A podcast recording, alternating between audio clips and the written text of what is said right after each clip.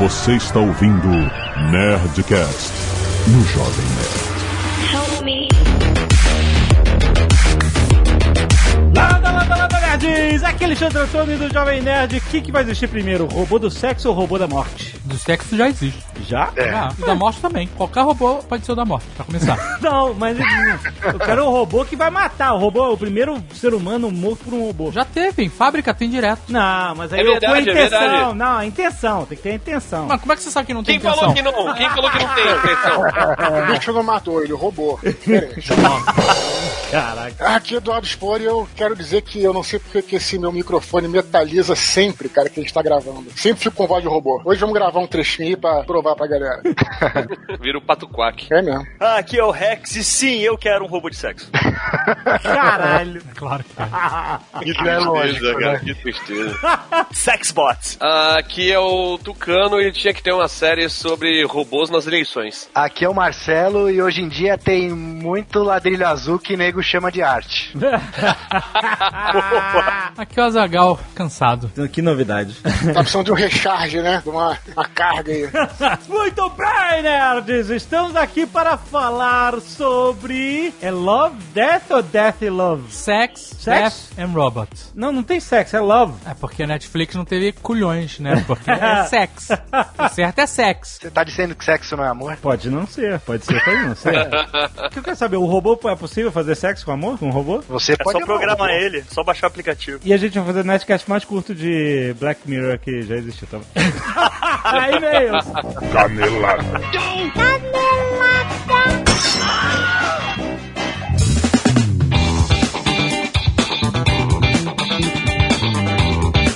Muito bem, Azaghal, vamos para mais uma semana de mês de Caneladas do Nerdcast. Vamos. Azaghal, quero falar hoje de PicPay, porque todo mundo já conhece o app que é feito para você pagar tudo direto do seu celular, sem precisar ficar andando com cartão de crédito, sem enfrentar filas, nem carteira mais, rapaz. Você pode pagar estabelecimento, você não começou com o negócio de pagar pessoa. Eu tô te devendo uma grana aí, uns 10 reais de pizza, eu mando pra tua carteira do Tu tá me PicPay. devendo mais dinheiro que isso, só pra você saber. Você também tá me devendo que eu tenho tudo anotado aqui. Vamos fazer essas o cara contas tá aqui. anotando. Você não anota? Não, guarda tudo de cabeça. Eu tô anotando. Depois a gente vai fazer aqui o quanto que cada um tá devendo pro outro e aí ver pra que lado a balança pende. Ah, bom. E aí você manda pro outro via PicPay. É isso. Você manda pro outro como se eu estivesse devendo pra você. Eu acho que você tá me devendo mais do que eu tô te devendo. Olha só, além disso, você pode pagar estabelecimento comercial, outras pessoas por serviços, produtos, pagar boleto, cara. Pode pagar compra online com o PicPay, pode comprar na Nestor com o PicPay, Azagal. É isso, cara. Esse é tamanho de facilidade, cara. E ó, você vai fazer uma compra no site, sempre procura lá a forma de pagamento. Escolhe o PicPay, cara. Como é que funciona o pagamento online com o PicPay? Você escolhe o PicPay como forma de pagamento, aí ele vai te mostrar um, um- um código QR, um QR Code, que eu sempre chamei de QR Code, não faz sentido nenhum. É Q, se eu vou falar em inglês, é QR Code. Ah, ou mas isso QR é o padrão Code. seu. aí você vai, abre o aplicativo do PicPay no seu celular, escaneia o código e aí finaliza o pagamento pelo aplicativo. Não tem forma mais fácil de pagar. Você não precisa pegar teu cartão de crédito, você não precisa pegar nada. Botar o número Botar do cartão. número, aquela coisa e tal. É quase um two-step verification do pagamento. Exato, exato. Então, você cara, valida o pagamento com o seu celular. Exatamente. Sem botar o número do seu cartão de crédito. Porque você já fez isso na conta do PicPay. Que tá garantido dentro do seu celular. Exatamente. Então baixa agora o PicPay. Se você nunca experimentou, faz isso, baixa o aplicativo, faz a sua conta, é gratuita, bota o cartão de crédito lá, cara, começa a usar pra fazer todos os seus pagamentos online via aplicativo PicPay. Experimenta agora, tem link aí no post pra você baixar picpay.com.br apps pra iOS, pra Android. Experimenta hoje o seu PicPay. Compre online com ele. Também queremos falar do HostGator Azagal que tá sempre aqui conosco, lembrando: o seu negócio está com falta de sorte ou falta de site, Azagal? Olha aí. Mais de um bilhão e meio de sites na interwebs, rapaz. Caraca, Você- existe mais de 1 bilhão e 500 milhões de sites. Na internet, é isso. E você não tem o seu. Vergonha. Como, como se explica? Shame on you. Exatamente. Às vezes você, ó, por que que a concorrência está crescendo mais rápido que você? Você tem o seu site, você está alcançando as pessoas. E você tem que. Olha, eu vou falar um negócio aqui. Hum. Você pode ter redes sociais, você deve. Sim. Mas se você não tiver o seu site onde você tem toda a sua informação consolidada Exatamente. e você vai ficar dependendo da rede dos outros, Exatamente. a rede muda a regra e você se ferra, amigo. Seu site é o seu site. Exato. Exatamente. E ó, a HostGator tem tudo que você precisa pra ficar online. Pode fazer registro de domínio com a HostGator, talvez você não saiba disso, mas pode. Hospedagem de site, você pode hospedar o seu site lá. Tem e-mail profissional para o seu domínio, você arroba o seu domínio.com.br. Criador de site pra quem não entende, assim, não sei programar, não sei criar, seu criador de site mega fácil de com, com um sistema de arrasta, cara, que é muito fácil de todo modular. Tem suporte 24 por 7, cara. Qualquer momento você vai lá, liga pra HostGator, eles dão suporte pra todos os serviços que eles oferecem. Pra quem vai registrar o domínio, as principais extensões por apenas R$ 26,99, rapaz. Tem .com, tem .com.br, tem .net, tem .org. É 40% de desconto em relação ao mercado, cara. Eita! Procura a HostGator lá, cara. E o produto de hospedagem de site deles tem o melhor custo-benefício. E além disso, o domínio, registrando na HostGator, o primeiro ano é grátis. Caraca. Ao adquirir o plano de hospedagem. Então, cara, aproveita. Conheça também o novo servidor VPS da HostGator, que é rápido, seguro, escalável, perfeito para projetos de web em expansão, cara. Lembre-se, crescer na internet significa sempre precisar de mais tecnologia. Quando o Jovem Nerd estava começando, era uma dor de cabeça, porque a gente precisava ficar expandindo todo o nosso serviço de host na época. Hoje em dia, servidor VPS da HostGator escalável, cara, perfeito para você justamente não precisar se preocupar com isso. Lembrando que tem desconto exclusivo para diversos produtos para quem ouve aqui o Nerdcast. Aproveita essa oferta e entra em hostgator.com.br barra desconto para você conferir todas as condições. Então tá esperando o quê? Servidor VPS, rápido, seguro, escalável, registro de domínio, hospedagem de sites, e-mail profissional, criador de site com sistema de arrasto e solta, cara. Suporte 24 por 7. Vai lá conhecer a HostGator, tem o seu site hoje. Chega de falta de sorte. Vá lá em hostgator.com.br barra desconto e aproveita! Vamos lembrar que hoje tem Nerdcast Empreendedora, Zagal. E hoje foi muito maneiro. Nós falamos com o Flávio Augusto sobre Time management.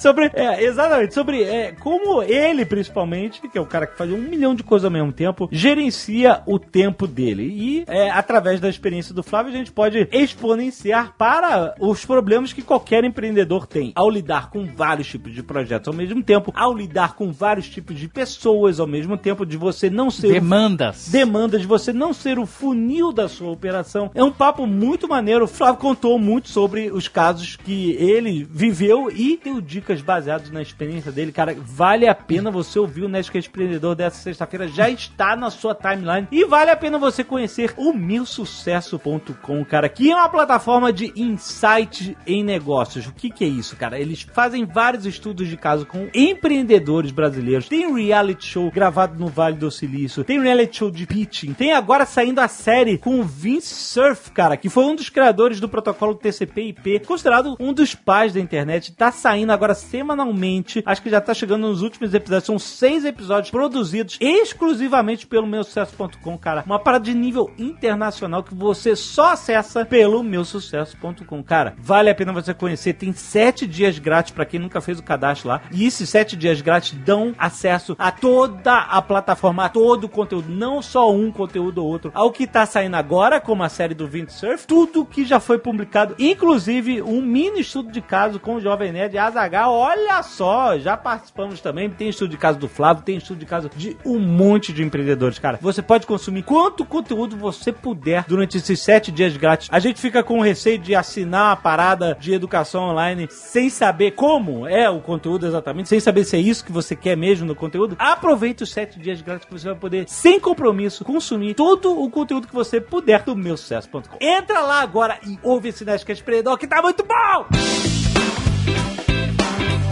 E Azaghal, olha só, vamos pular agora pro e-mails.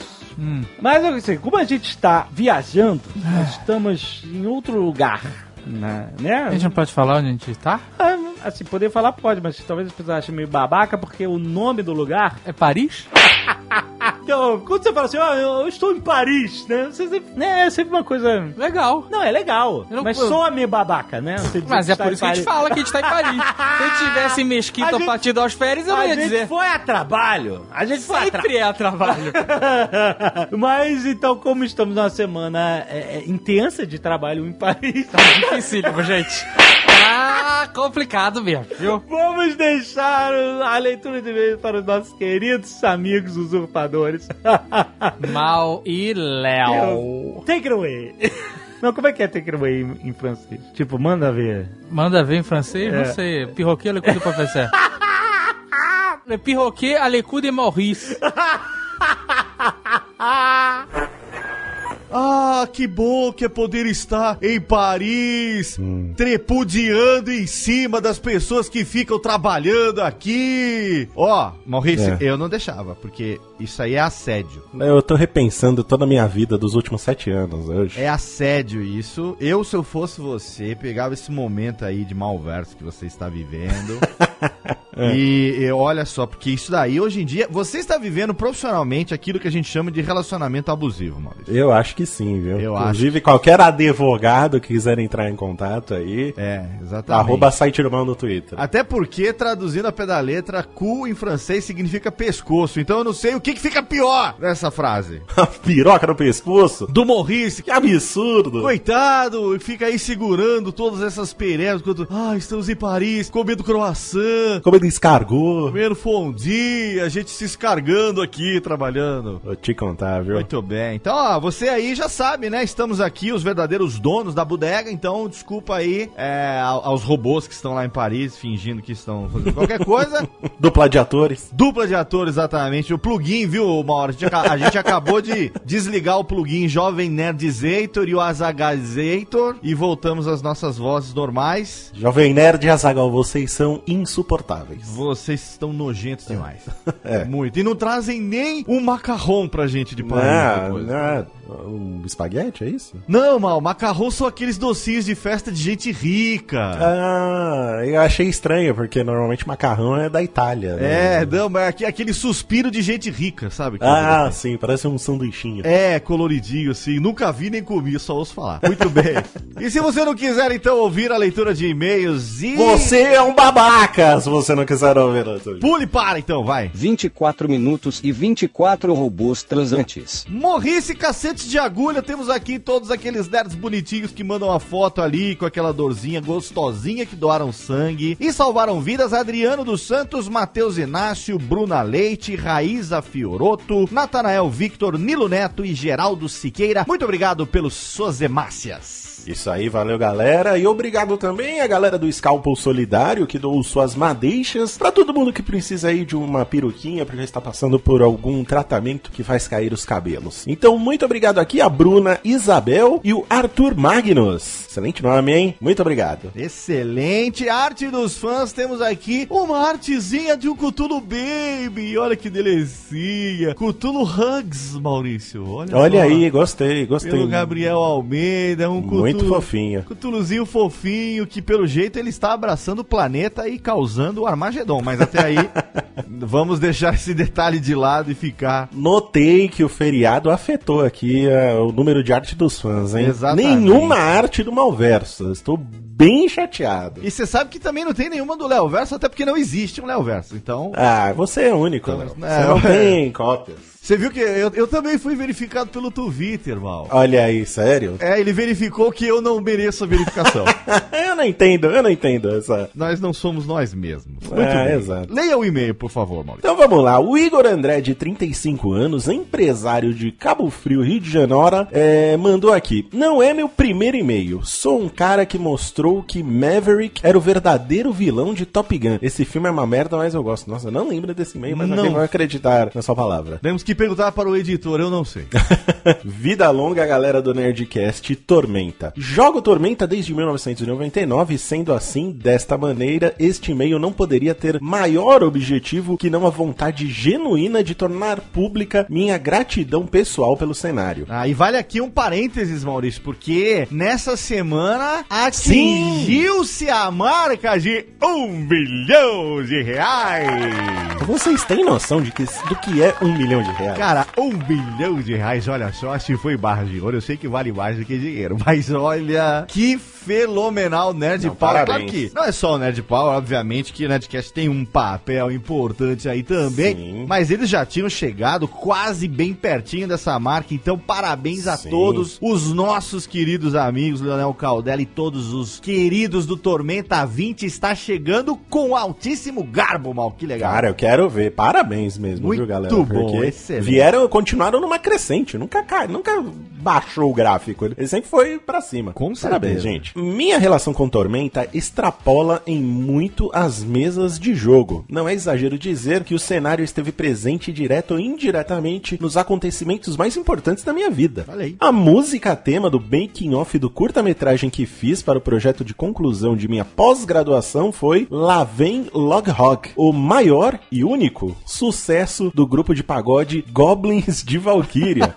composto por JM Trevisan. Olha aí. Usar algo que produzi e não ganhar nada com isso? Tô dentro, disse ele quando permitiu gentilmente que usássemos a música. É isso, sensacional. Muito bom. Anos depois, o mesmo Trevisan, que sempre foi uma das minhas maiores inspirações na escrita, me encorajou a continuar escrevendo quando, depois de ler um dos meus contos baseados em Tormenta, o que já seria uma honra enorme, convidou-me a participar das Crônicas de Uma antologia de contos baseadas no cenário, realizando assim um dos maiores sonhos da minha vida. Mas é muito legal, hein? O Legal. cara realmente, cada momento da vida dele fazendo parte aí de Tormenta. E por falar em sonho, hoje administro o Dados de Nimb, um bar especializado em jogos que se tornou referência para o público nerd da minha cidade. Perdoe-me o momento de jabá absurdo. Não, sensacional. Quem estiver em Cabo Frio, vá lá no Dados de Nimb. Se você estiver em Cabo Frio, aqueça o seu cabo. Nossa senhora. Foi péssima, desculpa. É, por isso que a gente não é verificado. Exato. cuja utilização do nome foi mais uma vez nobremente permitida por quem é um dos meus maiores ídolos e por quem serei eternamente grato. Nada como usar um nome e não pagar royalties, né? E para não me alongar demais, concluo dizendo que talvez essa seja a grande força de Tormenta para a comunidade. Nós fãs não só fazemos parte do crescimento do cenário, mas ao contrário, é o cenário que passa a fazer parte do crescimento da gente. Olha aí que bonito. Que lindo. Tormenta 20 é um marco para todos nós. E dessa vez não foram os dados de Nimb, mas a justiça de Kalmir quem determinou este grande sucesso. Vocês merecem tudo de bom que está acontecendo porque foram responsáveis por muita coisa de bom que aconteceu com a gente. Forte abraço a todos e que venha a Tormenta. Muito bom. É legal, cara. A comunidade de Tormenta, eu encontrei alguns no Twitter. Sim. E dá pra ver que uma galera bem unida, sempre disposta aí a apoiar o cenário. É muito legal de ver mesmo, gente. Parabéns, viu? Com certeza, muito legal mesmo. Obrigado aí ao nosso querido Igor pelo seu e-mail. Fábio Zibelo será o padre. Olha Não aí. sei, 34 anos. Remove o strike da música tema do Nerd Player, ô padre. 34 anos, professor de língua portuguesa e inglesa, Santo André, Paulo. Saudações a todos, Jovem Nerd Azagal, Léo Lopes, Mal, Tucano e outros que venham a ler esta mensagem, já cara, fazendo política com todo Carimbou mundo. todos. Todo mundo. Só tenho a agradecer a todos vocês pelo excelente programa sobre a Tormenta. Antes, tenho alguns comentários a fazer e uma história envolvendo o jogo pra contar que espero seja interessante pra vocês. O primeiro livro que saiu do Tormenta com o sistema D20 veio em 2003 pela editora Daemon e era um suplemento para ser utilizado junto com o D&D terceira edição. Seguem anexas duas imagens da minha edição. Olha, ele mandou fotinhas. Se você tiver aí ouvindo pelo aplicativo do Jovem Nerd, as fotos estão aí pra você, caso contrário, tem lá no post. E é sobre ela que vem a história. Esse livro foi lançado no 11º Encontro Internacional de RPG, o primeiro em que eu ia como mestre, e em todos os dias do evento. Nesses dias, para os mestres, a Devir dava, além da entrada gratuita, um vale de 6 reais por partida que o mestre narrasse, e eu narrei quatro partidas, duas por dia. Meu irmão narrou mais duas, uma em cada dia. Esse vale podia ser trocado por comida nos quiosques do evento ou ser usado como desconto para comprar livros de RPG no stand da Devir. Não havia nenhuma regra que dissesse como esses vales poderiam ser gastos. E então, eu e meu irmão fizemos o seguinte: juntamos todos os nossos vales, mais outros amigos nossos que também mestraram nesse evento e não iam gastar os vales deles. Deram os seus vales pra gente e conseguimos então esse livro de graça. Olha aí. O mais surpreendente foi que meu irmão, logo depois que comprou o livro, levou para ser autografado pelos autores, o grande Marcelo Cassaro, JM Trevisan e o Rogério Saladino, e ele contou para eles como conseguiu comprar essa edição. Meu irmão disse que eles ficaram muito surpresos com o feito e felizes pelo esforço que nós fizemos para adquirir o livro. Vale como nota que, embora não justificada, essa era uma época em que eu tinha acabado de sair do ensino médio, estava desempregado e minha mãe, aposentada, passava por dificuldades, não tinha dinheiro pra gente comprar esse livro. Todos os outros de Tormenta que eu tenho, eu comprei normalmente e fui um dos que participou do primeiro dia do financiamento coletivo pelo Catarse. Muito obrigado pela. Eu nunca sei se é Catarse ou Catarse. Acho que é Catarse, né? Eu ouço o pessoal falar catarse. Então é com som de Z mesmo, eu que sou burro. Por isso que eu não ganho verificado no Twitter, né? Muito obrigado pela atenção, agradeço demais por abrir espaço para esse jogo que me ajudou a passar por muitos perrengues quando eu era mais novo, uma vez que minha adolescência e começo da vida adulta eu mestrei muitas aventuras. Olha aí, cara. Olha aí, narrou pelo livro. Só relato legal aí com a galera de Tormenta, É muito realmente. bom, gente. Galera muito unida e mais unida que essa galera de podcast, com certeza. Vamos lá, José. só José, apenas José. Oh, José do poema. E agora, José? E agora, José? A vinheta acabou, o RPG já ganhou. Muito bem. E agora, José? 31 anos, entregador de comidas por aplicativos de entrega, vulgo entregador da felicidade. Eu concordo, viu? Olha aí. Não sei, você- não sei se você acompanhou essa minha saga pelo Twitter, ô, Léo. Não acompanhei, Maurício. Do quê? Outro dia tava eu e a minha digníssima no carro. Lele, querida. Hum? Sim, estava dirigindo. E aí um, um desses entregadores de comida por aplicativo, Hum. ele me cortou, né? Assim? Cortou pra moto, me cortou. Tava do carro ali, me cortou. Ah, ele te fechou o carro. Isso, me fechou e eu dei aquela freada brusca, né? Sim. Mas não falei nada. Esperei ele passar, ele foi e eu continuei dirigindo. A Letícia virou pra mim e falou: Nossa, mas você não, não vai falar nada? Não vai xingar? Essa não é a postura que eu conheço de você, né? Esse não é o Maurício que eu estou cobrando o casamento à mesa, não é?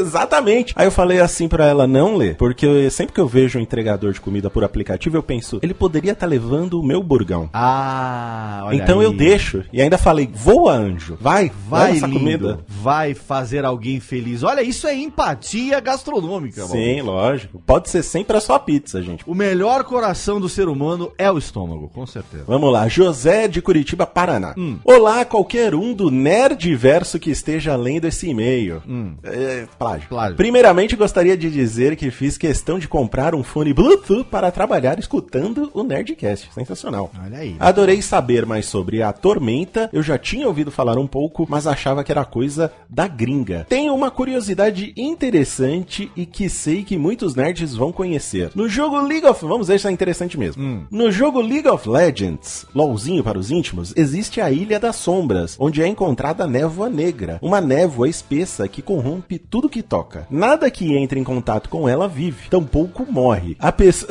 Não entendi essa Cara, tão vivo, tão Ok. pouco morre. Muito Ele pelo tá contrário. Ele tá tentando, né? Florear. A pessoa que entra em contato fica em um estado de semi-morte. Ah! E uma vez por ano, Halloween, essa névoa se estende pelas ilhas e pelo continente ao redor, trazendo terror aos marinheiros e às pessoas que vivem nas cidades portuárias. O nome desse evento, The Harrowing, ou o Tormento, é algo que expande o universo do jogo e quem gosta de lore, assim como eu, se encanta ainda mais pelo jogo. Segue um link do vídeo promocional do evento. Olha aí. Enfim, eu não pude deixar de ver várias semelhanças entre a tormenta dos nossos queridos brasileiros como o tormento do LoL. E agora que soube que é brasileiro esse projeto, assim que receber um dinheiro das entregas, eu vou apoiar. Muito obrigado por fazer minhas entregas mais divertidas, mesmo com algumas pessoas olhando para mim e achando estranho o entregador rindo sozinho na rua.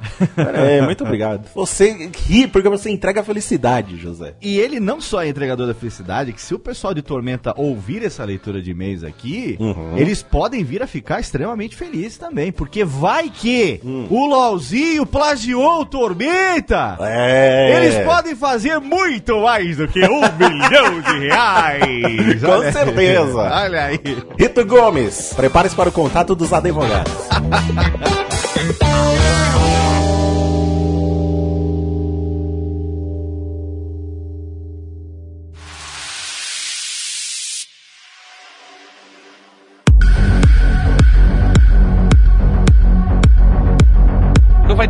episódios? É isso aí mesmo? E foda-se? Do Black Mirror que você diz? Ainda bem que não, né?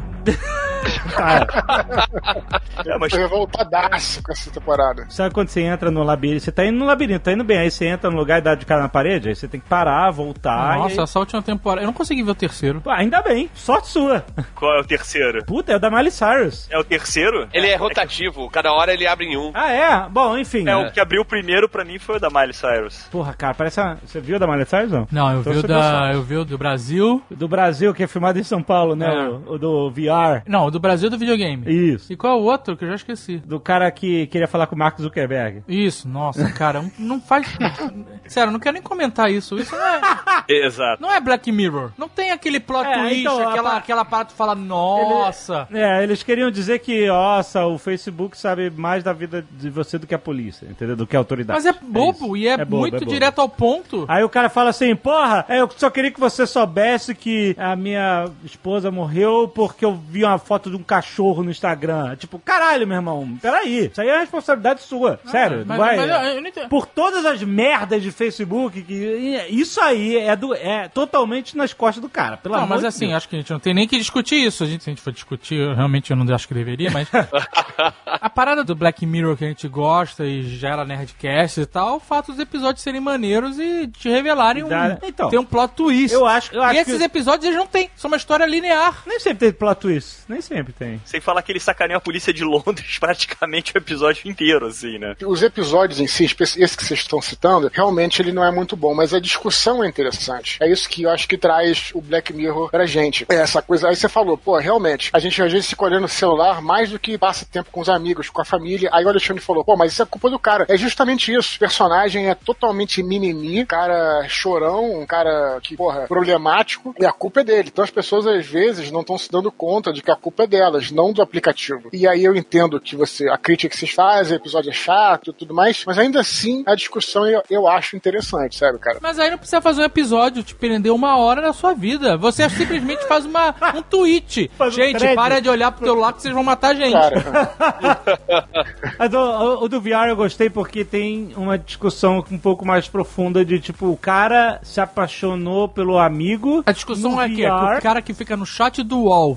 fingindo ser mulher, se ele é gay ou não. É essa a discussão? Não, não é isso. É exatamente isso. Não, mas eu achei inter- Exatamente É isso, cara. exatamente isso. Foi exatamente a impressão que eu tive. É aquela história que você fala que você tá apaixonado por uma mulher e quando você vai ver um cara barbado. E até ali você já gastou muito fluido. Mas tipo assim, ah, eu gostei porque eu senti a sensação de ser uma mulher durante o sexo, e mas aí depois eu tentei com outras pessoas e até com o urso do, do lá do Street Fighter e, e não, não rolou. É, tem que ser você. Aí os caras se beijam na vida real pra ver se eles eram apaixonados mesmo um pelo outro na vida real e aí fala assim, ah, não rolou nada. Era Não, um eu- videogame só. A, a parada é, a Netflix não teve coragem de novo aí nesse episódio. Por quê? Por que, que eles gostavam do sexo no videogame? Ah. Que era tough. Os caras vendo a porrada, Sim. Ah. aí transavam no meio da luta e aí os caras ficavam malucos, certo? Ah, mas depois eles pararam de, de cair na porrada, era só sexo mesmo. A gente não via. Não, eles chegavam, se encontravam e pum! Aí cortava Pimba. pra ele já se vestindo. Mas a gente não via como é que era o sexo. Exato. Ah. E aí eles se beijaram na rua, começaram a sair na porrada, aí chegou a polícia. Tá, chegou a polícia do Monty Python. Cock blocking a situação. Porque se eles tivessem continuado a brigar, eles iam transar com certeza. Com certeza. Na chuva, com clima de romance. Com ainda. certeza. Eu te garanto. Eu achei maneiro esse episódio, achei maneiro porque ele falava assim, era uma situação muito. Essa é uma situação Black Mirror. O cara Tu já passou por isso, Jovem? não conseguia. Não, cara, mas é maneira a discussão. Eu tô O cara não conseguia. Quem nunca se apaixonou por um gordinho peludo com o nome de Jéssica? Tu nunca fez sexo online, Jovem Nerd? O cara. Jovem Nerd? O tu cara- nunca fez sexo online? Não, que isso? No chat do UOL? Uai, é uma pergunta válida. Do UOL, cara, pelo amor de Deus. O Você cara- nunca ficou num não, chat Não, perguntando. Não, cara. Tá vestindo o quê? Tá maluco? Claro que não. Tá maluco? É, meu amigo. Você ficou? Você aqui é exceção. Tá bom. Eu não vou te enganar, não. Eu namoro desde 15 anos de idade, mano. Mas não usava internet antes do 15. 15. Quase não, porque não existia porra na internet antes de 15. Linha cruzada, nunca? Não. Chat amizade. Caraca, rolava phone sex em linha cruzada? Não sei, tô te perguntando. Puta que pariu. Eu não sei nada sobre isso. Não vou nem responder essa parte. Tá aí um Black Mirror das antigas aí, fazer com linha cruzada. Usada pra próxima temporada. hein? Mas era isso, era o cara, tipo, ele era apaixonado pela parada muito específica, que era o amigo numa, numa outra pele, que não rolava nem ao vivo, nem rolava com outras pessoas na mesma pele, do mesmo personagem, tinha que ser o amigo, entendeu? É, história Ele tinha um crush no amigo, é isso? Ele fala que eles tinham uma sinapse, que quando eles interagiam entre eles, a, a ligação era intensa, então era uma coisa que ia desde o skin do personagem até a mentalidade do amigo ali envolvida. Então o cara gostava do amigo naquela situação. Exatamente, nessa situação. Ah, mas meu problema não é esse. Meu problema é que a gente espera que vai ter alguma coisa plot twist, que é isso que Ah. o Black Mirror entrega. Mas no final tem. Não Não, tem. não é plot twist. Não mas tem é- plot mas ele twist. meio que só, ele fala assim, ah, No final ele conta pra esposa. Ele conta depois que ele é preso, Sim, né, maluco? sim, sim. Mas ele conta pra esposa, passa-se sete meses, e aí mostra que ele continua tendo essa relação com o amigo numa data específica, que dá pra entender que é sempre no aniversário dele. Dá Jay- pra é o entender, não, Rex? É bem claro, eu acho. É o The Purge. É assim, e a mulher aceita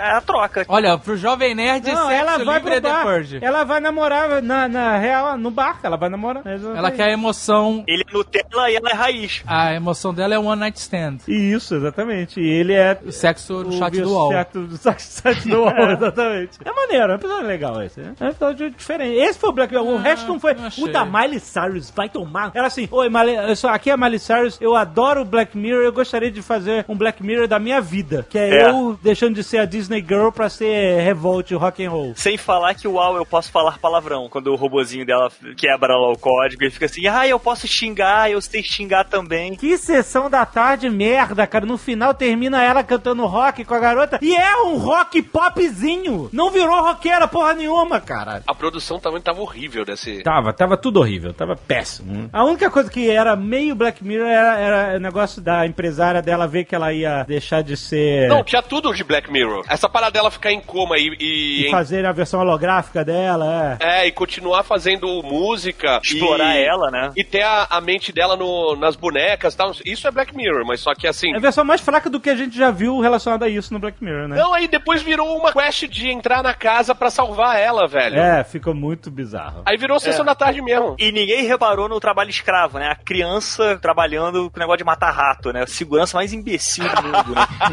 É, é muito forçado, brother. É, Porra, é muito sessão forçado. da tarde mesmo. O show da garota no final, o pai fica querendo vender o negócio durante o show pro barman. O negócio de matar rato. Olha que bizarro. Só faltou aparecer o Didi, mocó lá, ficar e, e dar aquela chulapada na boca que ele dá. Tinha que ser Lindsay Lohan ali, entendeu? Largar tudo e ser porra louca da vida e não ser a Miley Cyrus cantando Revolt na porra de um barzinho. Caraca, é muito ruim, né? muito ruim. E as fãzinhas revoltadas com roupinha rosinha no final indo embora, assim, sabe? Chega de Black Mirror. Já não precisa gravar, né, o de Black Mirror. Não, tá Já tá gravado, esse é o gravado. Nerdcast Black Mirror. Acabou.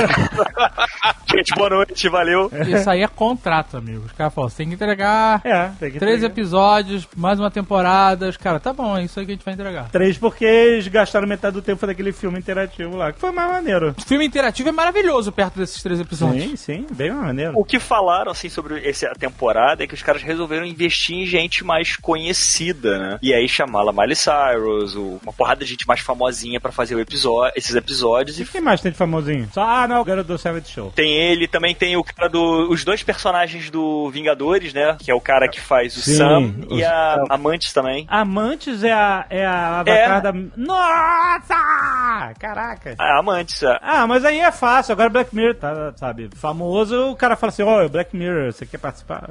Enfim, acabou. Vamos falar do Black Mirror de robô. É, é, esse é o foco do episódio.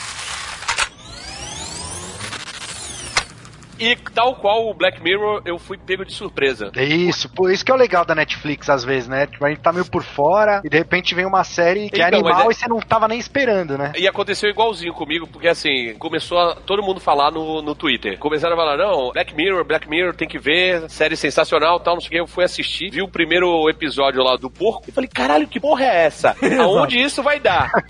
Aí chegou no segundo que eu percebi que eram histórias isoladas. Eu, eu não me informei sobre nada antes Ah, disso. De, de começar a ver, entendeu? Aí depois eu percebi que eram histórias isoladas. E no Love, Death and Robots também, eu, eu não sabia, todo mundo começou a falar, não, é sensacional, é genial. Aí eu fui assistir, assisti o primeiro, aí quando foi no segundo, percebi também que eram histórias isoladas, não sabia. A gente tem que tomar atenção aqui porque parece que a ordem dos episódios. Ela é diferente pra cada usuário. né? Assim. É, é Sim, randômica, randômica. Eu acho que só o primeiro foi primeiro pra todo mundo, que é o da mulher lutadora, né? Não Sony, foi. né? Pra mim foi os três robôs. Então Sério? não é.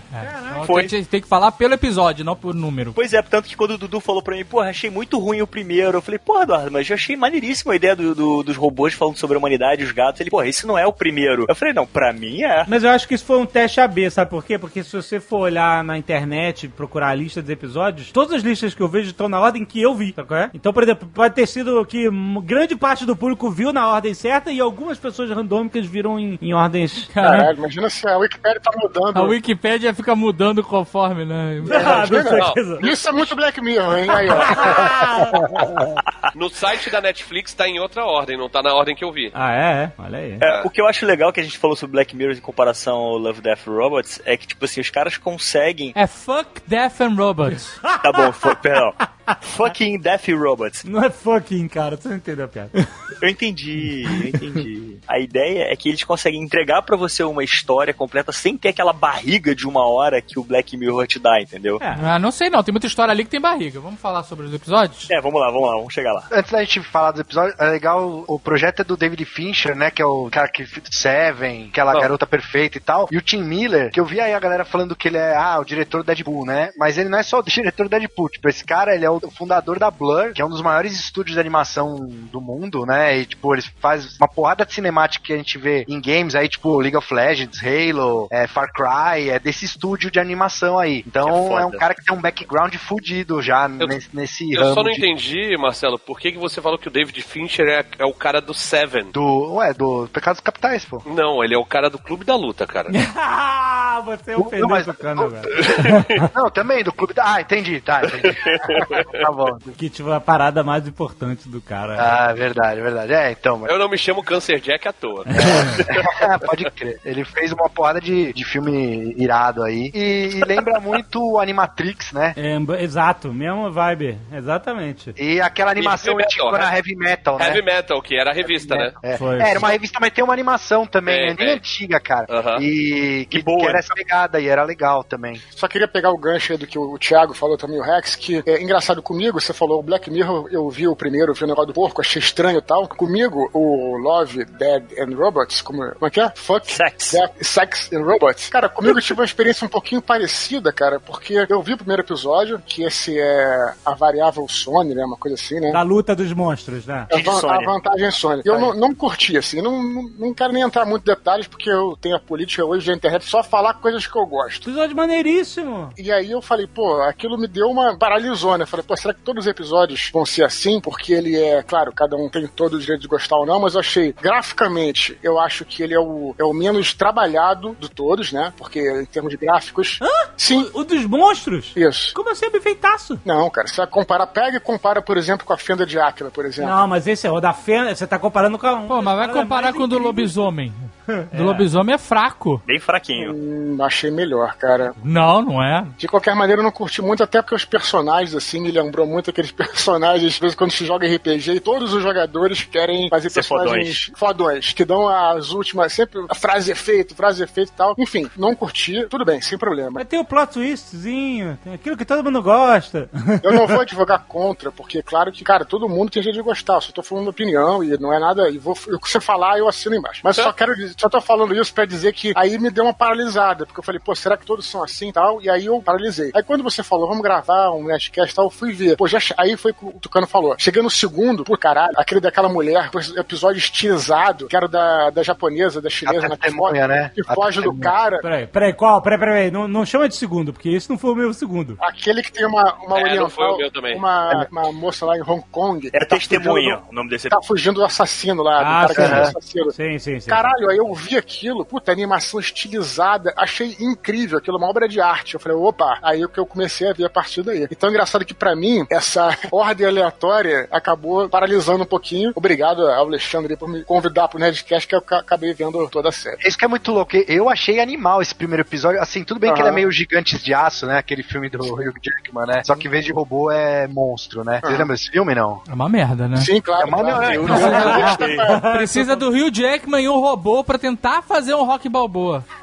Evangelina Lin também. É, é Evangeline Lilly. Mas aí, tipo, eu- o que eu achei animal nesse episódio é o design do monstro da Sony, assim. Que normalmente eu acho. É difícil os caras criarem um, um design. Lógico que não é um design definitivo, tá? Obviamente. Mas é difícil me atrair por design de monstros novos, assim. Eu sempre fico com os velhos, né? Tipo, Predador, Alien, essas porras. E não tô comparando com esses também, né? Mas assim, me atraiu muito o que eles conseguiram fazer com esse monstro. Aquela hora que a cauda abre em vários tentáculos. Mas lá, continua tendo uma cauda, entendeu? É, ah, tem umas coisas que não mudam, assim, muito. Aquela coisa da cultura oriental daquele episódio do fantasma, você vê que a raposa tem aqueles nine tails, né? Aquela, aquela tradição É da, da lenda, raposa né? que, É abre, é, que abre a cauda. Então, tipo assim, dá pra ver que, tipo assim, é uma estilizada ali, ainda com uma pegada alien, né? O bicho ser todo uma. Arma. Não, mas o bicho é maneiro pra caramba, cara. É, eu Não, achei. é mas não fugiu muito. muito, assim, eu- Não, fugiu, cara. É bem diferente do padrão. A causa Brites controlar como se fosse membro. Já é, foda. tipo, o monstro feito pra ser uma arma, né? Que é muito diferente do que a gente já viu, entendeu? É, é bacana como foi usado, mas é muito diferente. Porra, o Dr. Octopus também tem quatro braços que ele controla, sabe? Não foge muito, assim, é bacana. Foi Ah, muito maneiro. A porrada dos bichos é foda. É, é foda e é animal o plot twist no final, né, cara? Pô, ela era o bicho, né? Exato. Eu achei é. previsível. Ah, não. Ah, não. Ah, não. Ah, não é possível que você chegou e falou assim: eu aposto que é o contrário. A garota está na mente do monstro e não da garota. Eu falei, quando eu vi o episódio, eu falei, ah, o monstro é ela. Porque, tipo assim, quando você vê uma série dessas, o que acontece? Vocês pegaram esse como o primeiro episódio. Então, pra vocês, show, como esse pra mim não foi o primeiro episódio, sabe? A minha sequência foi outra, então eu já comecei a perceber que a série era um jeito de te surpreender a toda hora. Então, Uhum. quando chegou nessa cena do combate, eu falei assim, ah, beleza, já deu pra entender que ela é o bicho. Ah, porque a ordem pra mim, como foi apresentado, foi diferente. A série não é uma parada. Eu não entendo essa parada de a série é um negócio pra surpreender. Não é. Nem todos os episódios são assim.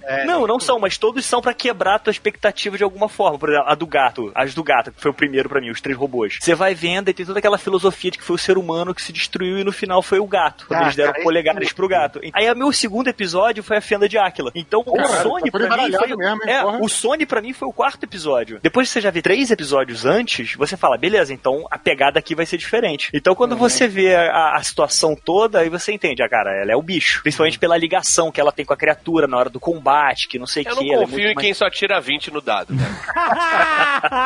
Seu imundo. É, a ideia é bem maneira. Não, mas é, é uma. é Esse uma- episódio foi o que eu mais curti da, da, da Sony. É, porque Eu pra achei ela. Pra bem ela foda tecnicamente, achei maneiro o plot twist da história. Eu achei maneiro o episódio. É, e todo esse conceito de que, como ela é o bicho, pra ela, ela é a única que vale tudo e por isso que ela. É, tipo, ela joga pela vida toda vez, né? Exatamente. Os outros caras, tipo, se o monstro morrer, foda-se, né? E é bem cyberpunk no sentido, puta, no final a, a mulher lá que mata ela, né? Mata o. As pisadas na cabeça dela. É muito sinistro, né? Porque ela tem as unhas, uma parada bem cyberpunk, assim, né? É. Não precisa ser todo modificado pra ser um, um robô, androide ou o que seja, né? Um- Isso É. prova só que quanto mais você pode pagar, melhor vai ser a tecnologia empregada no seu modelo, né? Então Ah, dá pra sim. ver que aquela mulher ali, no caso, era a segurança do cara, né? E a assassina do cara, que é uma pessoa que não levanta nenhuma suspeita. Sim. E aí a mulher é forte pra caralho, com garras que sai do dedo, assim, é é muito maneiro. A, a parada ia desenrolando assim, eu falei assim, velho, não, isso aí tá. Primeiro eu achei que tava muito óbvio. E segundo eu falei assim, cara, como é que cai numa uma armadilha dessa? Não é possível.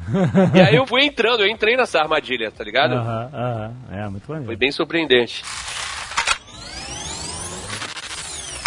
Os três robôs, acho que é um dos episódios que a galera mais gostou, né? Caraca, eu não gostei nem um pouco desse episódio. Não? Eu queria entender aí quem gostou, me explicar, porque eu achei qualquer nota, assim. É divertido só, só divertidinho. É divertido. É, é divertido. Eu acho que assim, bate, assim, é, ele conta uma história, você tem personalidade de robôs diferentes, brincam com aquela coisa do antepassado, né? Do tipo assim, o cara ser uma tataraneto do que seria o Xbox. Tem essas piadinhas. Não, mas- Whatever. São sutis, assim, sabe? Não, sabe o que, que é? O negócio é o seguinte: eles começam todo numa vibe de Exterminador do Futuro 2. Tem um esqueleto lá dirigindo o carro que É. morreu, aí depois ele pisa no, num crânio humano igualzinho. Pode crer. Ou seja, no Exterminador do Futuro 2, isso era o início mostrando, sabe, o fim do mundo, coisa terrível, nós humanos massacrados pelos robôs. Aí eles começam na mesma vibe, só que de repente ele muda pra um tom satírico, né? E tipo assim, o que pra gente é o fim, é o apocalipse, é, sabe, é a coisa mais terrível possível, pros robôs é tudo piada, entendeu? É uma curiosidade. Teve uns dias atrás começaram a mostrar as fotos de you- youtubers em Chernobyl.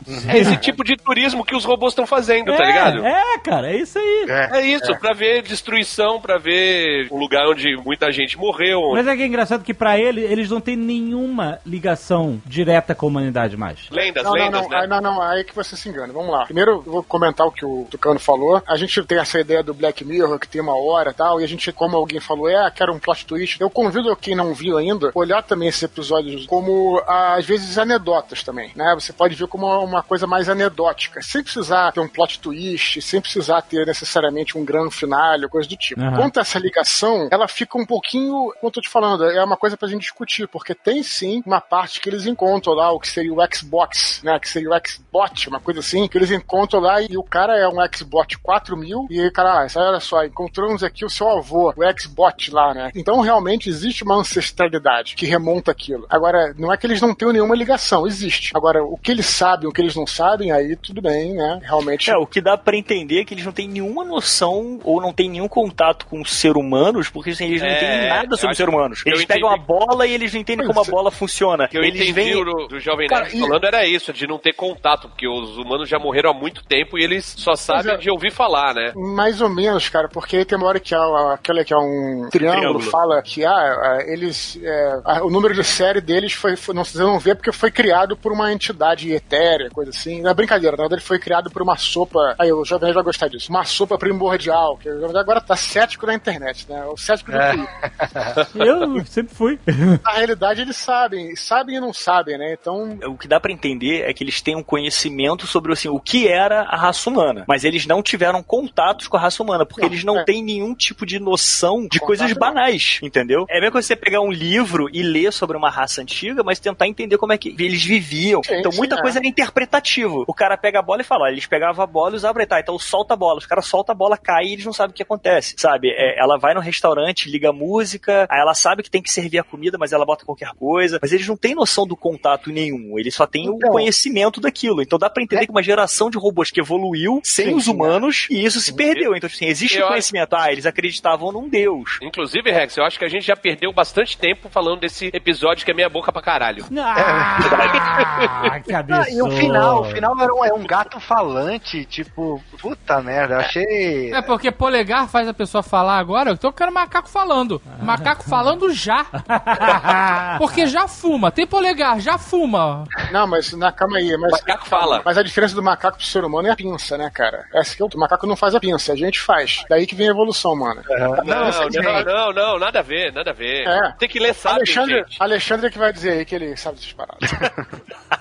Tem uma parte que o robô triangular acha, ele encontra um, um boné que tem escrito Jesus Saves. E ele fica usando esse boné, sabe? E isso tudo faz parte dessa anedota, entendeu? Tipo assim, Anedota. o que significa isso agora que todos os humanos morreram só existe robô? Jesus Saves. Não significa mais nada, é só um, um boné que o robô tá usando ali, entendeu? Então, tipo assim, ele mostra que toda a importância do nosso mundo, pra eles é não é nada, entendeu? Porque eu- não existe, sabe? Não existe mais a gente pra dar importância a essas coisas. Tem aquela anedota que eu não sei se é brasileira ou se essa anedota é. Não sei se lembram, né? Que não tem nem se tem a ver com isso, mas agora eu lembrei que aquela história Jesus e o diabo vão fazer um trabalho. E aí, pô, Jesus devagarzinho lá, botando não sei o que, e o diabo pá, fazendo mil páginas. Aí no final dá uma, sei lá, uma queda de luz, e aí o Jesus só tinha uma página, o diabo tinha só que o Jesus salvava, e aí ele ganhou o negócio, né? Não sei se essa anedota chegou até lá ou é alguma referência a isso, não sei. Também não achei Não, engraçado, não, Eduardo. tá? Mas. Você tá rindo.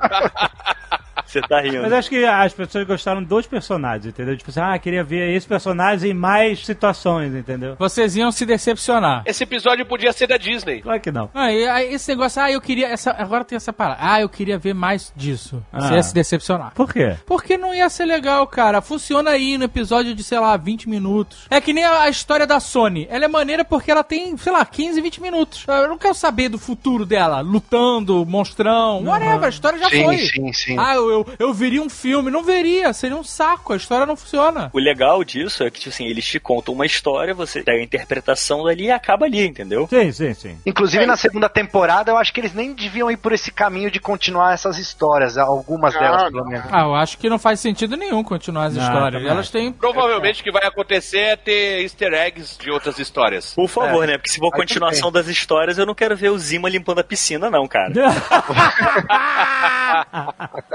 Tem que fazer fanservice que o Dave gosta. Ah, quem gosta é você. Adoro um fanservice. Tem uma cena que tem um cara enforcado, né? Lá na, no Tem, estádio. no, no, um jogador de basquete. Será que ele se matou? Será que ele foi enforcado? Também, e aí, o que, que matou a raça humana, né? Aham. É, não dá pra saber, né? Fica... Não, tem uma parte que tem um navio no, no alto de um prédio, encravado no prédio. Esse puta, teve um. É, tem uma pichação escrita We Are Fucked. É. Foi o tsunami que levou o, o Black Rock. Caralho, cara. Merda, Tucano. Foi muito longe, né, cara? Foi, Foi teve muito. até um processamento pra gente lembrar da referência. Virou até um episódio isso aí.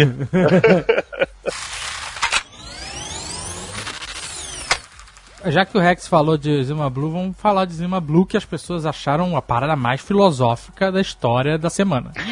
Ih, rapaz. Isso aí são pessoas que não leem livros. É, não, eu vi o pessoal, nossa, Zima Blue. Todo mundo me falou do Zima Blue, achei chato. Eu também. achei Ah, assim, legal, interessante, é o conceito, chato. achei achei interessante o conceito, mas é, É, chato. chato não. Ah, É chato, é chato. Me falem por que que Zima Blue é bom. Não, o Zima Blue, assim, primeiro que o Zima Blue pra mim é, ele é quase um Dr. Manhattan, assim, né? Acho que foi meio, não sei se azul e pelado, né? Sei lá. Mas foi essa questão dele evoluiu tanto que É. ele não tinha mais nada pra ele, sabe? Ele não É. se afeiçoava mais nada, ele não era mais nada, e aí ele. Ele era um robô. Então, não, mas aí ele viu que a solução era voltar ao primordial, tipo, o, o simples é o que deixava ele feliz. Exatamente. Saca? É, Essa mensagem eu achei realmente boa, saca? Ninguém fica feliz com o simples. O Zima Ah, Blue é o cara. publicitário que cansa e abre um.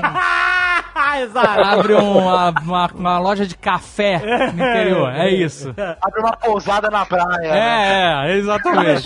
É isso, cara, é isso. O cara zerou. O cara zerou a vida, zerou o universo, zerou tudo. E aí ele, bom, vou voltar, vou, vou começar um New Game Plus. É isso. Vou limpar ladrilho, é isso? É o cara que saiu da fazenda, foi pra cidade grande pra tentar a vida, aí conseguiu um emprego, subiu na vida, virou arquimilionário, cansou de tudo, o que, que ele fez? Comprou uma fazenda, foi morar na fazenda. É, pode crer. Então, cara, mas é, é justamente isso. De por que, que é filosófico? Porque ele descreve algo que a gente não consegue captar a não ser no imaginário. Porque a gente não consegue se colocar na situação dele, de cheguei um, em um estágio de conhecimento e domínio de tudo no universo onde cansei disso tudo, entendeu? Então é isso, cara. É por isso que ele é legal imaginar. Olha, o, o que aconteceria se você adquirisse o conhecimento divino de Dr. Manhattan? Só duas pessoas conseguiram isso: Zima Blue e Conor McLeod.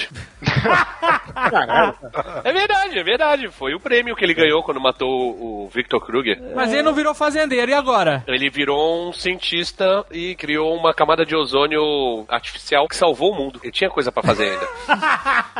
Mas depois disso, por que ele não fez a fazenda? Ele tava quase se aposentando, mas aí o pessoal do General Katana chegou e ele teve que invocar de novo o, o Ramires. Isso é muito escroto. Mas depois que ele salvou o planeta e descobriu que já a camada de ozônio tinha se refeito e ele desligou o escudo, por que, que ele não se aposentou e foi pra fazenda, nas Highlands? Tu não viu a continuação? Ah, graças a Deus, né? É, mas é. Sabe o que me incomoda é nesse episódio? É que não há upgrade que se faça na máquina de limpar piscina que transforma ela no Zima Blue. Ah, mas, porra!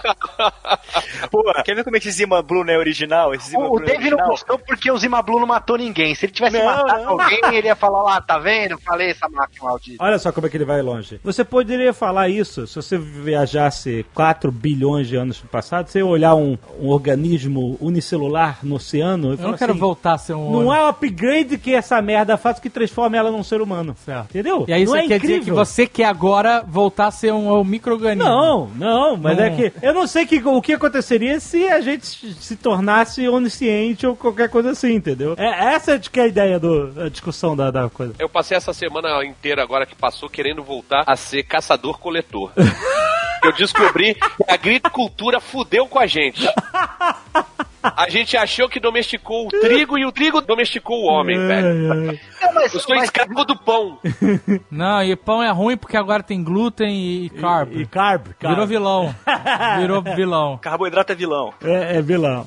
Agora, o Zima Blue, na verdade, é uma versão de, sei lá, 10, 12 minutos do o filme do aquele homem bicentenário. É a mesma história. É o cara que evolui até virar humano e quando ele vira humano, ele resolve morrer. Mesma história. Mais ou menos, é. é Mas assim, isso aí que o Dave falou, não precisa nem, gente não precisa nem voltar muito, não precisa viver um, um celular, mas assim, pô, às vezes eu às vezes a gente não pensa, sei lá, puta, eu queria voltar a ter 12 anos, que a, mi- a minha vida era mais simples, saca? Tipo, assim, pra Boa, gente. boa analogia, boa É, analogia. é uma analogia, assim, porque é, quando a gente era criança não tinha os problemas, a gente só brincava, jogava videogame, sei lá. E aí o Zima Blue, ele tem essa memória, porque assim, a gente nunca foi um ser é, unicelular, a gente não tem memória dessa vida, né?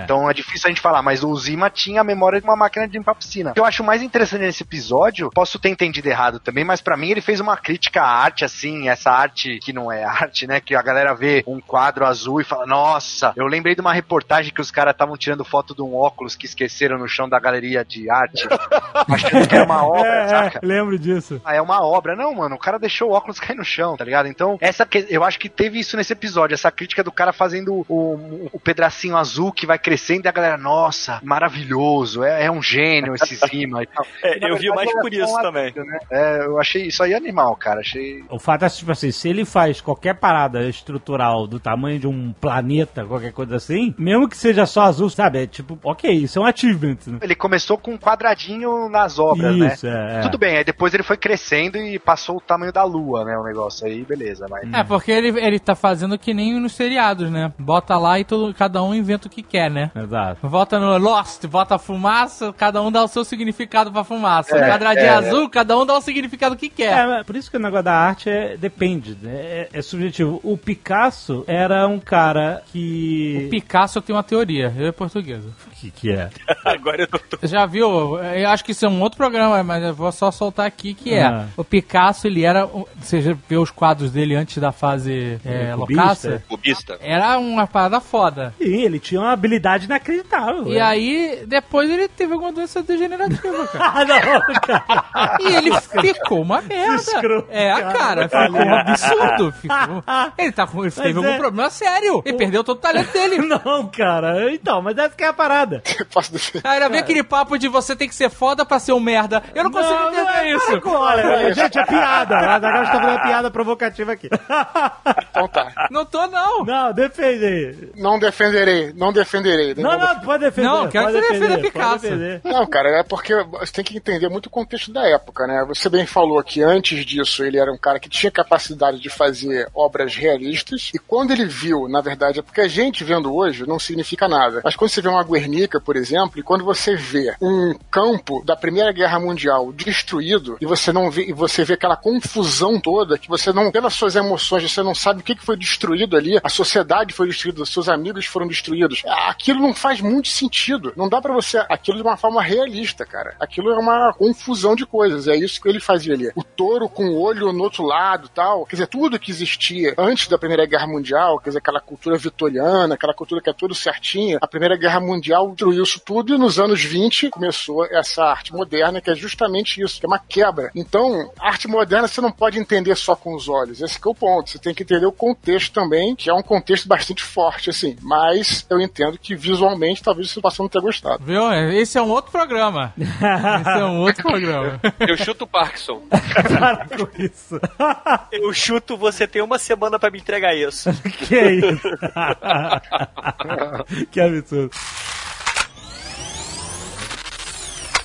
É, tem o da testemunha, né, que o Dudu falou, que é da, daquela perseguição, né? O... Esse episódio eu achei foda. Pra mim, ele só erra no final. Não, é Ah, o final que é maneiro. Não, o final seria maneiro se continuasse o loop, cara. E não invertesse. Pra mim, quando chegou o final, eu falei, que foda, estão num loop fudido. Aí inverte. Ué, mas aí você já entendeu como é que vai chegar lá. Não, mas aí, pra mim loop. perde o sentido da história. Ele é um looping se invertendo. Isso. Quando chegar no final do invertido, ele vai. É, ele vai Não, matar ela e ela vai ver e, e vai, continuar, É. vai voltar pro primeiro, né? É, Isso. O episódio tem uma coisa que me deixa confuso, porque, tipo assim, ela tá no apartamento dela e ela consegue correr a região inteira pra entrar no apartamento que é justamente o apartamento dele no Não, final. mas isso Tanto que ela não- tenta cara, a porta mas não, é, não, não, não é ruim, aí- não é ruim, não. Eu não tô criticando. Eu tô falando como é que o loop acontece. Você não viu um mapa pra saber onde eles estavam, pra onde ela passou? Aí o que me dá agonia nesse episódio é porque ela corre pela cidade inteira, não tem nada na cidade. Você vê um carro ou outro passando, mas tudo tá fechado. Não Ah, tem e o é- estilo é de se- animação, ele dá essa dinâmica da perseguição de um jeito bem agoniante, assim, né? Bem, Sim, é bem dinâmico. inclusive da forma como ela sai correndo. Ela pega o que tem pela frente, coloca e ela passa praticamente o episódio inteiro correndo nua. Porque, tipo assim, é-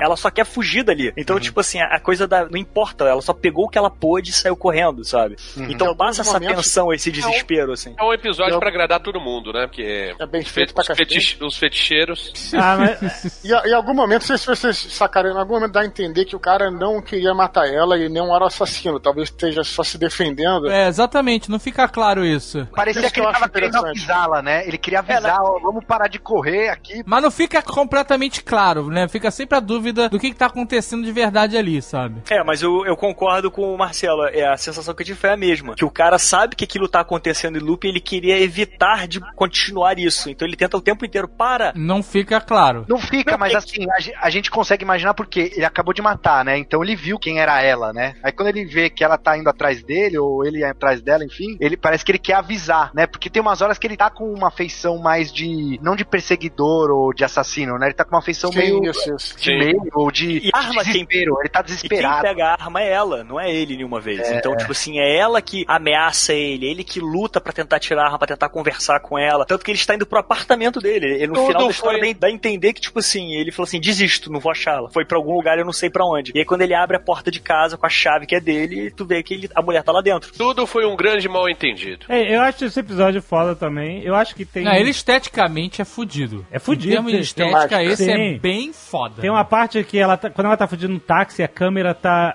tipo, escondida pertinho do banco, inclinada, como se estivesse escondida com ela, porque ela tá abaixada também pra não ser vista. Tudo, tudo esteticamente é foda. Eu só acho que rolou umas paradas desnecessárias, a nudez desnecessária. A mulher correndo pelada na rua, só pra, sabe? Tipo, Não, mas pra quê? a, ela correndo a- pelada é urgência, A cara. cena de.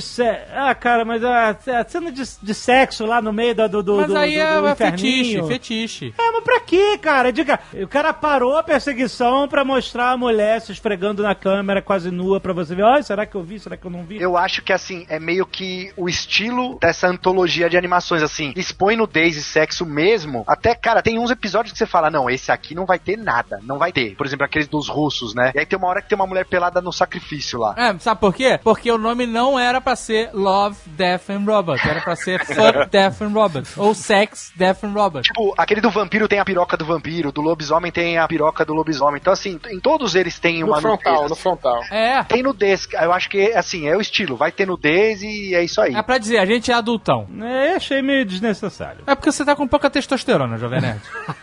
Tem que tomar um shot é de isso. testosterona aqui, não o jacaré banguela. Caraca, Fala comigo depois, Alexandre, que eu te dou ajuda. Caraca, que isso? Que tipo de ajuda? Deus do céu. Tá bom. Por isso que tá com essa teta aí desse tamanho.